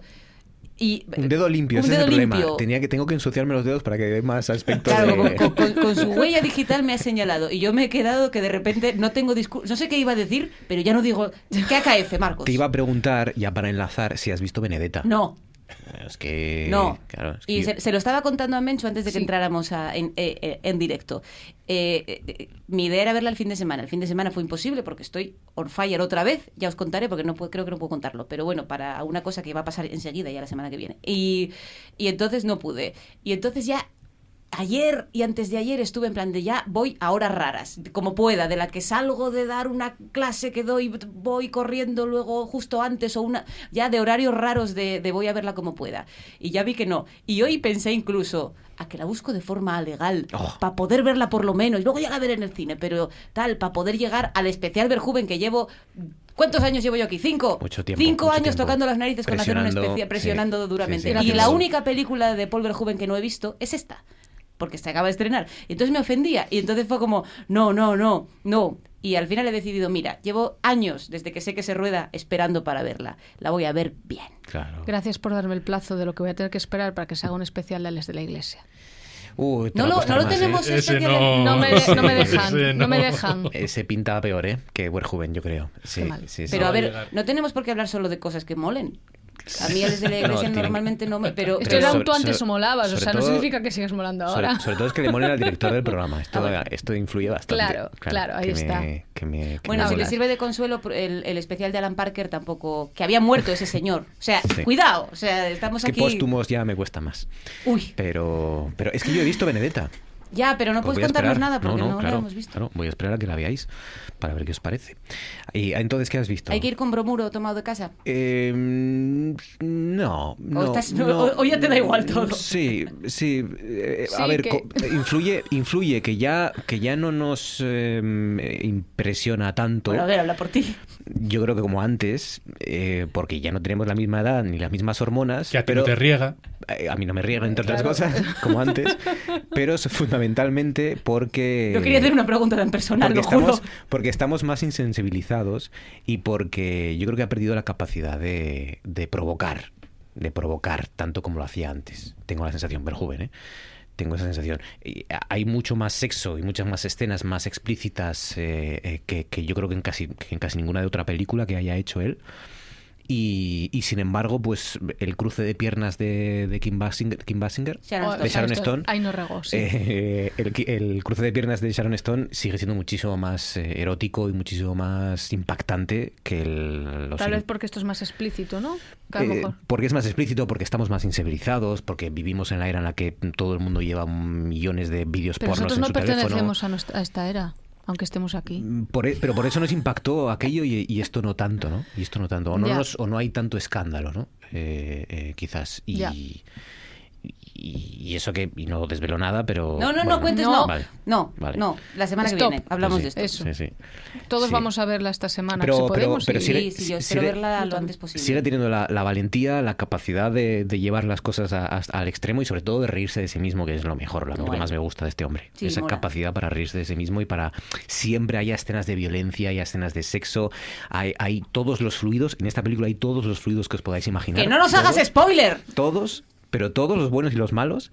eh, Es muy de los buenos y los malos, ¿eh? Pues, eh, pero siempre con esa media sonrisa dices tú, ya está este haciendo de las suyas, ¿no? Siempre Como un niño tienes, travieso ahí. Exacto, está, ya está Verjoven con sus cositas. Caca. ¿Ibas a decir, ibas a decir algo que, que hubieras dicho. visto o no? Eh, no, no, no, esta bueno, sí, he estado viendo, aparte de he visto un poco lo del he visto un poco lo del calamar y también he visto he empezado porque llego muy tarde y necesito algo que me haga desconectar un poco la serie la serie de Netflix creo que es de la purga Eh, de Hay una 2018 o serie, sí. así yo no lo sabía y ¿Y qué bueno tal? da lo que promete De momento deben ser como 10 capítulos, es más o menos pues el juego normal de la purga con este punto de, de vamos a hablar de la sociedad, pero muy superficial, que tampoco vamos a abrirnos arriba. y Casquería. Y mucha casquería. No, de- no, no, No. es que no hay casquería en la purga. Realmente, hay escenas en las que, pero no hay gore, no hay que, vi- que vivimos los 80. Sí. Eso es gore, hombre, eso es gore. Pero bueno, si necesita, si estáis en un periodo que necesitáis desconectar y, Hmm. y tal, pues no, no ofende. En el calamar sí hay que casquería. Mucha casquería en el Hombre, calamar. el calamar es calamar, oye, hay que... Sí. Casquería, Sí. casquería va a haber. eh, la noticia importante de ayer en el mundo este del cine y tal es lo de los Oscar, a la peli española para los Oscar. El, Que es el, el- buen patrón. el buen patrón. Casquería Me ha va a haber gustado mucho, ¿eh? Porque hay una polémica montada, un follón entre los eh, eh, defensores de la película de Almodóvar y la del buen patrón, Sí. Que se están enfrentando en redes sociales entre ellos de una manera brutal.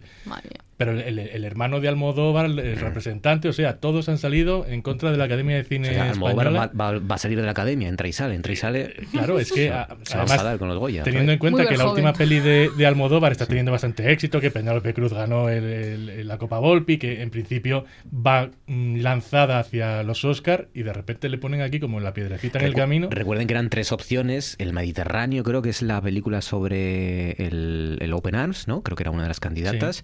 Otra era la, la de Madres Paralelas de, de Almodóvar y la que al final ha elegido la Academia para representar a España. Luego tienen que elegirla como candidata al, al Oscar a la mejor película de la no inglesa, que al final ha sido la película de Fernando León de Aranoa, que se titula El, El Buen Patrón. Patrón, y que es un poco la otra cara de los lunes al sol haciendo eh, este Bardem de uno de nuestros Claro, empresarios. la cosa tan- es que protagoniza Javier Bardem esta película y que Penélope Cruz es la protagonista de la de Sí, Almodóvar. O sea que sí, la sí. cena ayer entre ellos dos tuvo que ser tirándose migas de pan el uno al otro, porque hay bastante tensión con el tema, la verdad. Es que, claro, siempre es el mismo debate cada año a la hora de elegir la, la representante española a las películas de los Oscars. Y es, ¿elegimos la mejor o elegimos la que creemos que puede tener más éxito en los Oscars? Porque nunca, es, nunca suele coincidir. A veces sí, a veces es muy obvio. Mar adentro, por ejemplo, ¿no?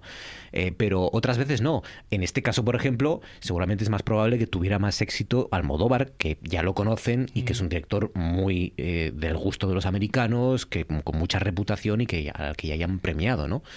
Y sin embargo, el buen patrón, esta imagen de este empresario español tan nuestro, ¿no? De, de un canalla y un miserable y un asqueroso, como tantos y tantos hemos sufrido y seguimos Pero tiene sufriendo. más tono de comedia, por ejemplo, que los lunes al sol. Y la comedia Claro. a veces eh, sí que llama más la atención en, Puede ser. en Estados Unidos. Yo de todos modos entiendo que esto también tiene más miras, no solo conseguir necesariamente el premio. El, cualquier producción de Almodóvar va a tener un cierto recorrido, incluso puede optar a premios que no sean en su categoría, como ha pasado, como pueden nominar a Penélope o puede, pueden ocurrir este tipo de cosas, y va a tener una distribución sí o sí. Quizá una película como esta, si no opta a una nominación, mm, lo tiene mucho más complicado y sí que cuenta un poco más, eh, sí que es una película que cuenta un poco más del, del país en el que está, ¿no? Porque Almodóvar es Almodóvar, es una isla en sí misma dentro de, de tal. Entonces, bueno, la decisión es comprensible. Eh, entiendo las dos posturas, pero, pero para darle más vida a esta otra película y contar que el cine español no es solo eso de cara a esa industria, mm, es una decisión inteligente y además Sí. está Bardem.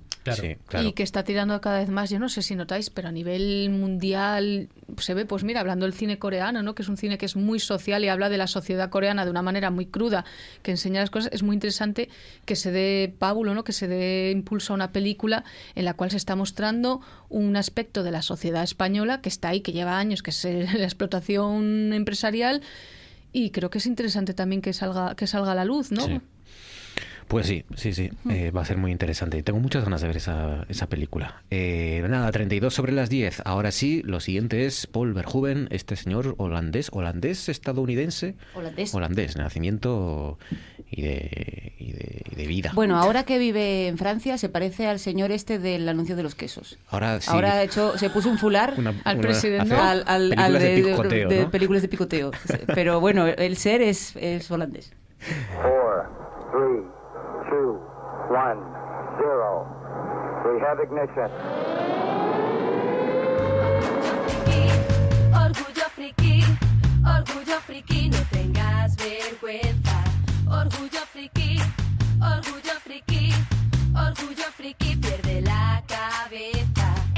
Fricazo como yo, no tengas vergüenza, vamos, grítalo. Si ves Doctor Who y veías Dragon Ball, intentar negarlo es un error. Y ahora sal ahí y cosplayéate, márcate unos bailes y diviértete. Por un día es tuya la ciudad pierde la cabeza como le No me importa que seas trekkie o de Star Wars. Por cierto, hoy cumple 58 años Elizabeth Shue. Oh, Ojo, ¿eh? Nominada al Oscar por Living Las Vegas. Y, y la novia de Daniel Laruso en Karate Kid y de Marty McFly en Regreso al Futuro. dos. La 2 de Regreso al Futuro. Sí, sí. Y, y está muy bien en The Voice. Y en The Voice, ¿verdad? Que hace de como de la La empresaria, jefa, ¿no? de la empresaria, de la CEO. jefa. Mm, La CEO, sí. La buena patrona en este Yo caso. tardé mucho tiempo en entender lo que significaba CEO. Al principio pensaba que era un nombre propio. En las primeras series y pelis que apareció el término no, no lo Sí. pillaba nada bien. Yo, pero que llaman en jefe, que es una cosa muy Es que, decimonónica. a- además de canallas, son ridículos. Es que es como para. De verdad, es que dices tú, no, no puede haber uno. El CEO. El CEO, digo, El. CEO. Pero si son recambios Pérez, ¿cómo te llamas el CEO de recambios Pérez, hijo mío? Es que van a hacer un curso por ahí a una de estas MBA de por ahí y MM ya se creen. MBA. Ya se creen que son El CEO MBA. el CEO MBA. Eh, venga, Chris, adelante. Primera elección de Vale, tus películas eh, de Paul Verhoeven. Sí, voy a empezar con, con una de la etapa holandesa para nombrar un poco esa primera parte. Eh, Paul Verhoeven empieza, bueno, hace cortometrajes y empieza haciendo telefilms. Hay uno, hay y, eh, y series para televisión. Hay una muy importante que se llama Floris, que es donde coincide eh, con, bueno, coincide, con- trabaja, no coincide, con Ruther Hauer, que es eh, omnipresente en mi existencia y Sí. espero que en la de todos nosotros, porque es el, es el amor. Bueno, no es el amor exactamente. Está Menchu diciéndome sí, sí, sí, exacto. Y... y que luego se convertirá o, o tendrá mucho que ver con otra de las películas que voy a traer. Eh, después de hacer Floris y de hacer una, una serie de trabajos en televisión, la primera película que hace es lo que aquí se llamó eh, Delicias Holandesas. Delicias. Tú, Cla- delicias. No, Delicias turcas. Holandesas es la primera que se llama Business is Business en realidad. eh, en inglés, en holandés no voy a intentarlo. Pero como en España se, se hizo prim- o sea, se estrenó primero Delicias Turcas y bueno, medio, no, no es que funcionara, pero bueno, es esto que los padres la tenían en una VHS guardada debajo del, del colchón y tal, pues entonces cuando pudieron sacar Delicias Holandesas, que era la anterior, la llamaron así para que dijeran, va de lo mismo, hombre, Claro, no, sí. Si te gustó la primera, ya Claro, verás esta. tirar ahí. Pero bueno, eh, sin, sin enrollarme mucho, Delicias Turcas, que es la segunda, eh, está basada en un libro que fue muy importante en Holanda y que además era un libro que se leía en el instituto, lo cual indica que seguramente mucha gente en Holanda lee, porque si lees eso por primera vez, pues está guay. Básicamente es una, un relato sobre libertad de una pareja de enamorados que se casa y que fornica mucho y, y luego ocurren cosas, ¿no? que no, no os voy a desvelar, pero bueno, es una historia de ese tipo, un poco de, de la rebeldía de los años, final de los 60, principio de los 70. Esta peli es del 72, si no me equivoco. Y con el mismo reparto es con la que hace la peli que os voy a traer, que es Katy Tippel, la tercera. Katy Tippel. Eh, sí, la, han tradu- tradujeron, la tradujeron aquí como Una novia llamada Katy Tippel, que es un título horroroso. Y la he traído especialmente porque no es tan conocida como Delicias Turcas. eh, es una peli muy chula y además la tenéis en filming. Entonces está muy accesible si cualquier persona la quiere ver.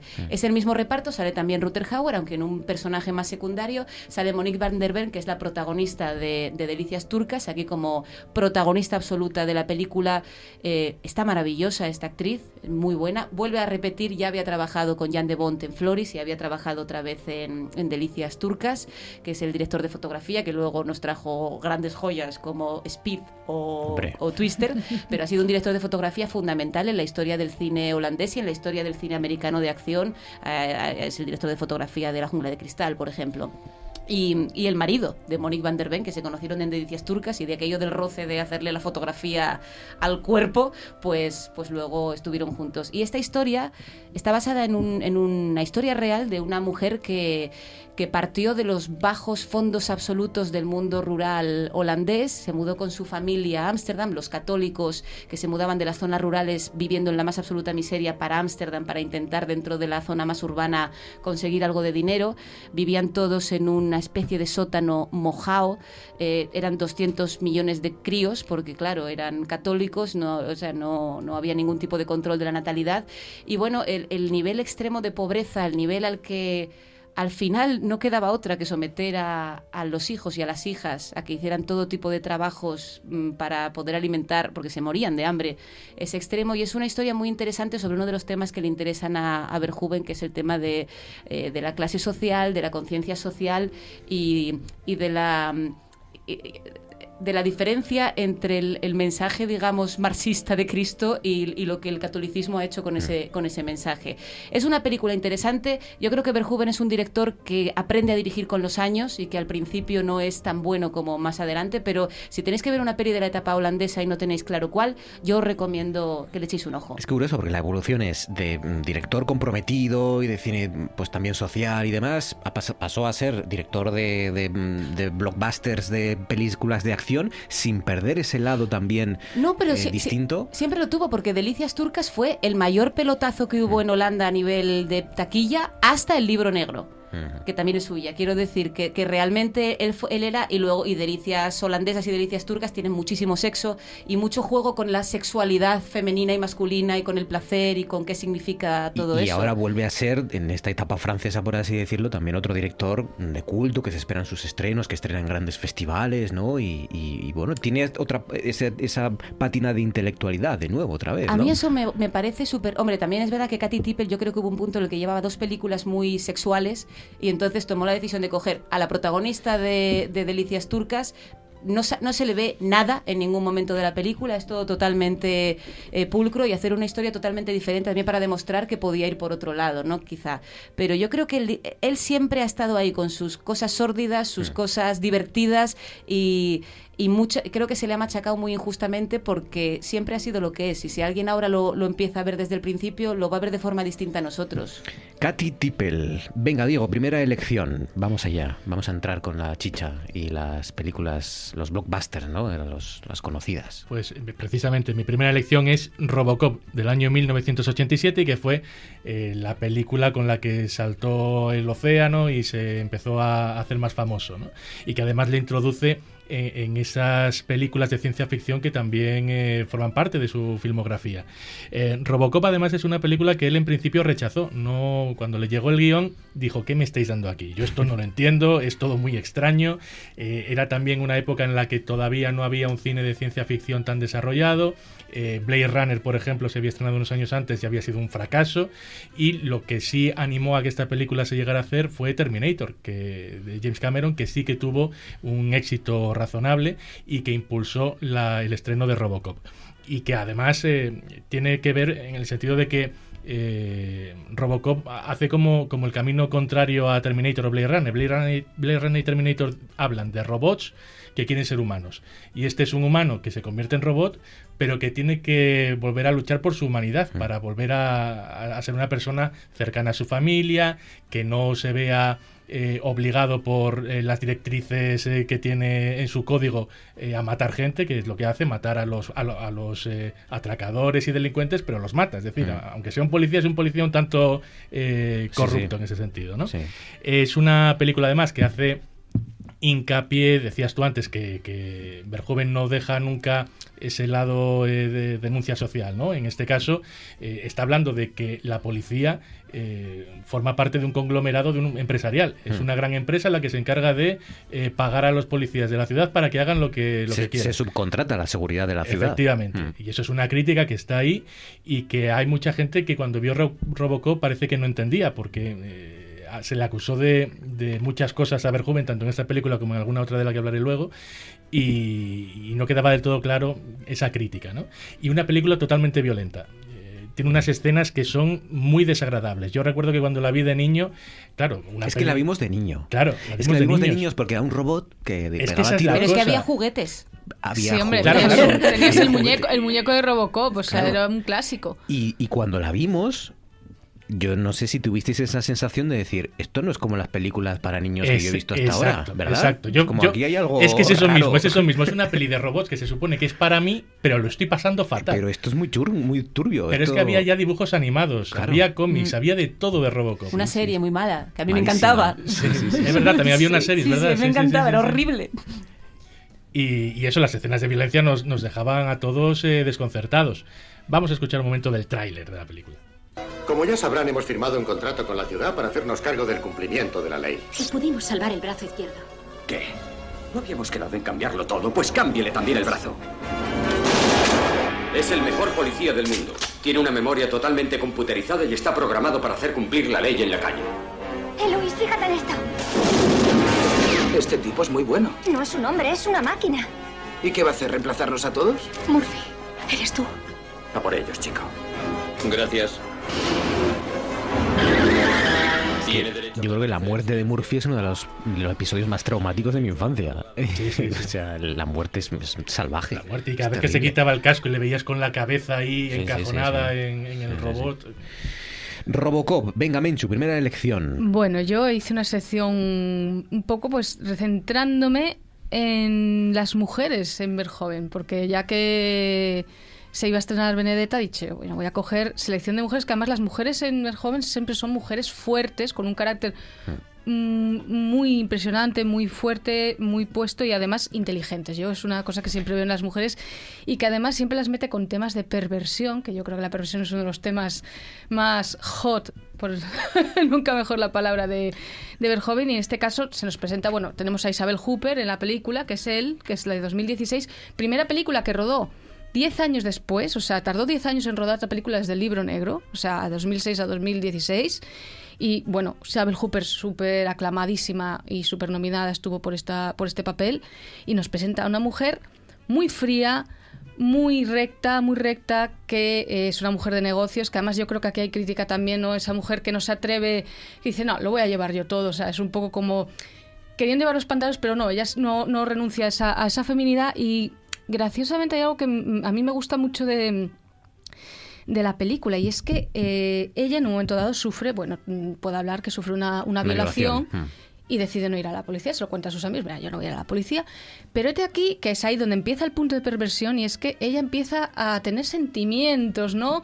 De alguna manera, ¿no? De afinidad con respecto a su asaltante. Empieza a ser una mezcla de curiosidad al principio, Sí. de, de saber quién es. Pero eh, nunca deja de andar ese camino recto que ella tiene. O sea, la tía puede seguir andando el camino torcido, de repente, pues me voy a meter por el camino torcido, pero mi actitud recta nunca la voy a dejar.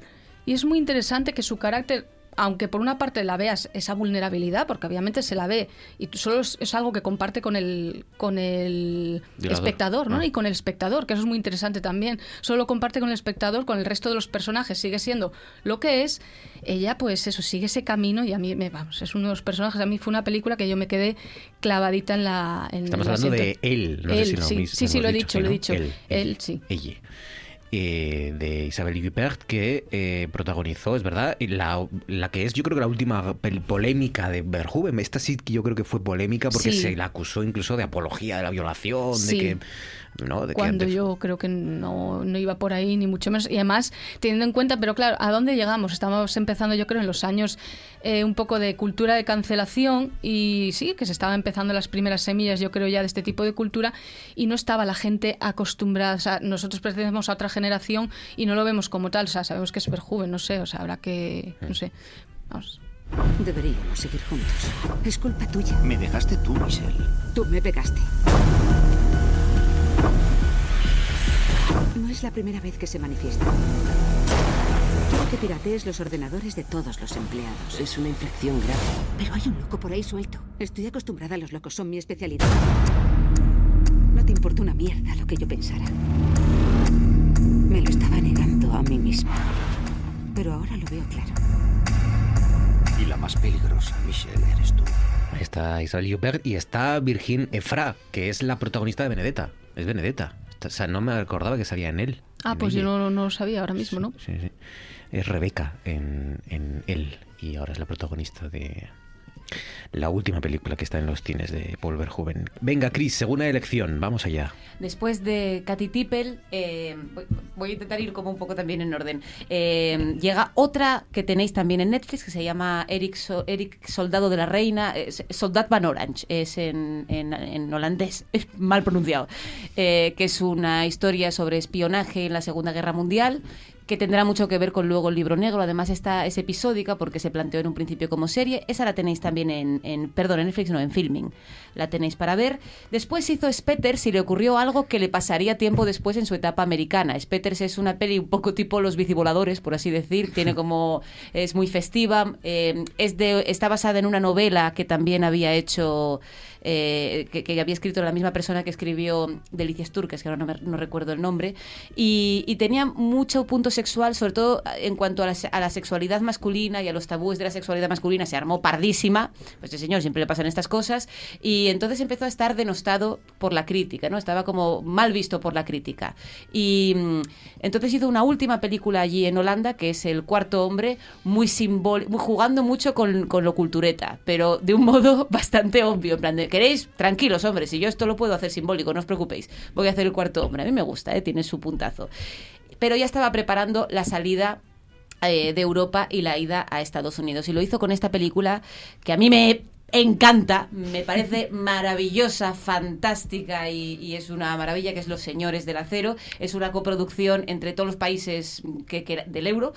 Está es Holanda, fe- Alemania, España, se rodó fundamentalmente en Cuenca, lo cual es muy metafórico porque hay muchas escenas de mirar a Cuenca y hay una química espectacular entre Ruther Hauer y Jennifer Jason Leigh, que es una actriz a la que adoro profundamente. Aquí está la música de Poledouris por detrás, podemos subirla todo lo que queráis. Primera colaboración, si no me equivoco, con Poledouris. Y, y no es un precedente absoluto de la relación de, de la Kaleshi con Caldrogo, por ejemplo, que, que en este o sea, que claramente, claramente está, está basado en esto. Y una historia muy interesante sobre el paso de la Edad Media a la Edad Moderna, eh, sobre el paso del- de a- las nuevas, cómo llegan las nuevas generaciones y cómo cambia, eh, cómo llega el Renacimiento.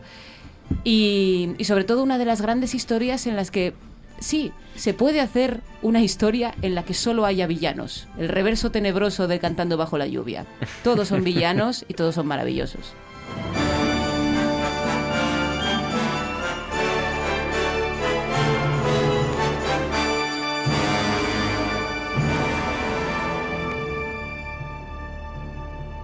Mira, otra, otra película de la Edad Media con Paul Verhoeven, eh. Benedetta y, y Los Señores del Acero. Diego, segunda elección. En el año 1997 estrenó Starship Troopers. ¿Hasta dónde llegaría la capacidad de crear polémica de este hombre que una peli que es de soldados matando bichos también se armó la de San Quintín porque se le acusó de ser un fascista y de que la película era propaganda del fascismo? Porque es cierto, es cierto en primer lugar que el libro en el que se basa mm, tiene alguna cosilla así extraña, pero Mm. bueno. Eh, y a él se le acusaba, bueno, pues que los eh, eh, actores y actrices eran todos muy guapos, muy guapos, que lo eran, y que todos estaban en el ejército y se dedicaban a eh, ser absolutamente crueles con esos pobres bichitos que venían del espacio. ¿no? Cogido por los pelos un poco, Sí, ¿no? sí, estaba un poco cogido. Sí. También es verdad que iban con algunos trajes. Neil, eh, Neil ¿cómo se llama este hombre? Neil, Neil Patrick, Patrick Harris, Harris. que Neil estaba ahí Patrick jovencito en la película, iba con un traje mm, SS, de las SS total. O sea, iba uniformado de una manera que sí que parecía que era una propaganda de todo ello. ¿no? Denise Richards. Denise Richards salía también, eh, guapísima Denise Richards en esa película. Y claro, como todos los protagonistas, todos muy guapos, todos muy arios. Eh, sí, es Sí, sí. Casper Van Dien. Y en teoría son argentinos. Sí, es verdad, porque la capital, la capital del mundo está en Buenos Aires, que también es una cuestión bastante Bravo, novedosa. Paul, bravo. Bravo, Paul, Es la primera vez, o sea, es la primera a- vez que ocurre algo fuera de Estados Unidos. Voy a llevarme los bichos a Buenos Aires en lugar de California o Nueva York o Chicago. Claro que sí, Paul. Y adem- además había eh, mucha propaganda en el sentido de que durante la película te mostraban algunos eh, vídeos, era como si fueran vídeos editados de YouTube, diciéndote, pues eh, aquí están los soldados a los que te tienes que unir porque siempre luchan, porque van ahí a tope con la humanidad. De hecho, así se escuchaba este tipo de propaganda. ¿Qué misterios nos revelará el bicho inteligente? Los científicos trabajan sin descanso para descubrir sus secretos. Cuando comprendamos a los insectos, podremos derrotarlos.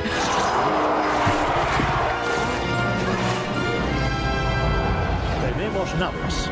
Tenemos armas. Necesitamos soldados como tú. Como la teniente Stack Lambrisser Estamos sobre el objetivo, capitana. y la capitana Carmen Ibañez. Os habla vuestra capitana. Soldados como Ace Libby y el teniente John Rico. ¡Vamos, micos! ¿Queréis seguir vivos? Os necesitamos a todos. O sea, este es el, el meta-anuncio, ¿no? Es un anuncio Claro, claro, no es que película. sea un tráiler, es que era un anuncio dentro de, de la película. Y eh, le acusaban también de militarista porque únicamente alcanzabas la ciudadanía cuando hacías el servicio militar. O sea, Starship Troopers eh, con Michael Iron- Ironside está también, Sí, sí. Que, es, que es otro malo también muy de Paul Verhoeven, ¿no? Sí. También sale en Robocop y también sale Desafío Total. En Desafío Total, es verdad, en Desafío Total. En V, es un, un malo muy bueno. Starship Troopers, Menchu, segunda elección, vamos allá. Pues traigo un clásico, un clásico. La gran polémica, La gran polémica. Traigo a Catherine Trammell, otra gran mujer del cine, ¿eh? personajazo.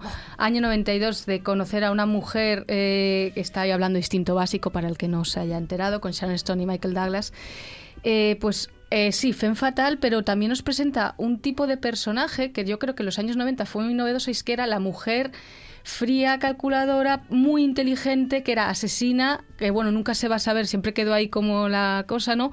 Pero yo creo que siempre se nos estuvo presentando en años anteriores, siempre eh, en esos años era más bien el hombre, ¿no? Era el hombre, el hombre, de repente nos conocemos a una mujer que nos descoloca absolutamente, porque, o sea, ah, bueno, de hecho este papel encumbró a Sharon Stone, fue una interpretación buenísima, y por supuesto eh, traigo la escena. ¿Utiliza drogas, señorita Trammell? A veces, ¿Las utilizó con el señor Bass? sí. ¿Qué clase de drogas? Cocaína. ¿Has follado alguna vez con cocaína, Nick?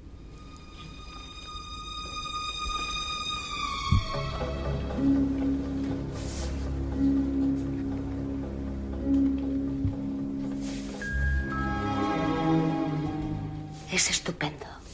Es que se puede oír el cruce de piernas. Claro, ahí está, pues otra vez. Hasta Es tal punto está en el, el imaginario roce, el colectivo. roce- El roce, de las no medias, que se ¿vale? puede. Bueno, eh, aprovechando Benedetta, el estreno de Benedetta, eh, las entrevistas que ha coincidido Paul Verhoeven le han preguntado también por las declaraciones de Sharon Stone, que como sabéis, como saben ustedes, eh, hace, ti- hace ya tiempo lleva diciendo que le engañó, que Paul Verhoeven le la engañó y le dijo que, mm, que no iba a rodarla o algo así, que se quitara las bragas, Pero pero, luego lo- que no iba a aparecer su bisectriz. Lo negó en la biografía ella misma y dijo que le había pedido perdón a Paul Verhoeven, también porque era súper es imposible que no sep- que no Eh, sepas claro. cómo se, o sea, quiero decir, no hay existe- Está lleno de es que el cámaras, plano es el dogma plano. esto, señora. No, y que es el plano, o sea, el plano, el plano, o sea, a ver... No, pero Sharon, Sharon Stone debe ser una persona también que, que, bueno que sabe cuándo hacer pues declaraciones que ella considera que le interesa para generar un Mm. Es una gran estrella Lo- ese lo que nivel. ha dicho Paul Entonces, Verhoeven pero bueno, es que- pidió perdón y, y lo- y en su propia Sí. biografía está, está escrito. Lo que ya dice Paul Verhoeven es que iba mintiendo desde hace tal, pero yo creo que es un poco eso. Lo que, lo Sí. que quiere decir Paul Verhoeven es que lleva quedándose con vosotros, iba vacilando desde hace 30 años. Y, ¿no? y demostrando que la gente no se lee las biografías enteras. Claro, con esta, con estas, esta celebérrima secuencia de instinto básico. Venga, última ronda. Vamos allá rápidamente, Cris Puertas. Maravilloso. Rápidamente tengo que decir, por favor, a colación de lo que dice Menchu, tengo un artículo escrito en el blog de Paco Fox de Vicisitud y Sordidez precisamente sobre el- la modificación que significa Catherine Tramer en el género noir, eh, porque es una mujer fatal que sí que utiliza el sexo como instrumento para conseguir su manipulación, pero ella disfruta, ella ya tiene dinero. Ella no necesita liar a ningún señor para que le mate a no sé quién y cobrar un seguro. Ella ya es rica, a ella le gusta fornicar. Y eso es fundamental, es muy importante, es un cambio importantísimo. ¿Cómo se titula? Eh, Instinto fálico. Instinto fálico. Instinto fálico. Es un blog que tiene su humor. Me gusta. Instinto, Instinto fálico. Y hablo sobre un poco el tipo de El mujeres fatales de- tradicionales en, en contraposición con contra Mel.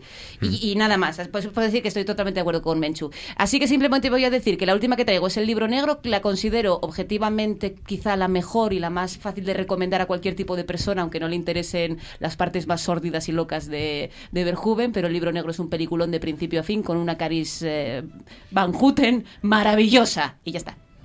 Llevo mis discos y el tocadiscos. Muchas gracias. ¿Es un amante de la música? Era cantante. Antes de que empezara la guerra. Elis de Vries. Ludwig Münze. Creo que es para mí, a mí es mi, mi favorita de Verhoeven, el libro negro. Yo obje- es- objetivamente, a mí me. Mm. encanta Instinto Básico y la gozo y me encanta Los Señores del Acero, me encanta Robocop. La más seria, la más redonda. Pero reconozco más- que a mí los- es el libro negro es algo que se ha contado mil veces, pero súper Sí. bien contado, con todo lo que aprendió del, del rodaje en, en Estados Unidos y todo bien aplicado, muy bien hecha. Diego, ¿con qué cierras? Con Desafío Total del año 1990, eh, dirigida por él, y el compositor era Jerry Goldsmith, que hizo una banda sonora que en esta semana de derby yo creo que nos va a recordar un poco al fútbol.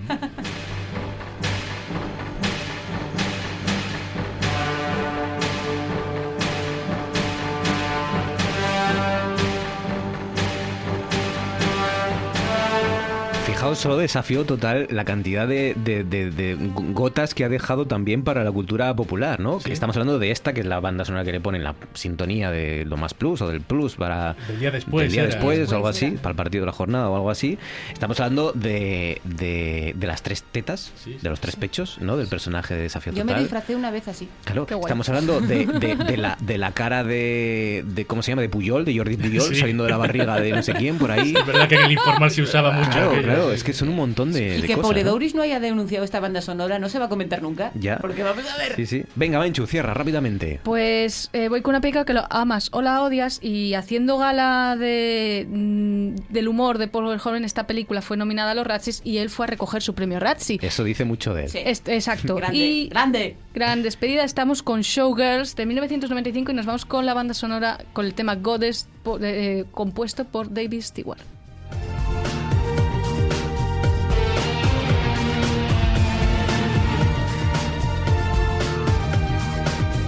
Showgirls es una película que cuanto más la ves, cuanto más la ves, mejor te parece. Es que es, Es- de es las la- que han es- cogido buque. Es la ¿sabes? mejor, peor película de la historia, Sí. yo creo, ¿no? Es- Es- Ese va al desnudo con farlopa. Sí, sí, sí. Una vez que ya, una vez que ya ves, ya tienes muy vistas ya las escenas de sexo, ya te centras en todo lo demás. Es una película que yo creo que crece Es que en los últimos años se está convirtiendo en una peli de culto y no es broma. Sí, Sí, sí, sí, sí, claro.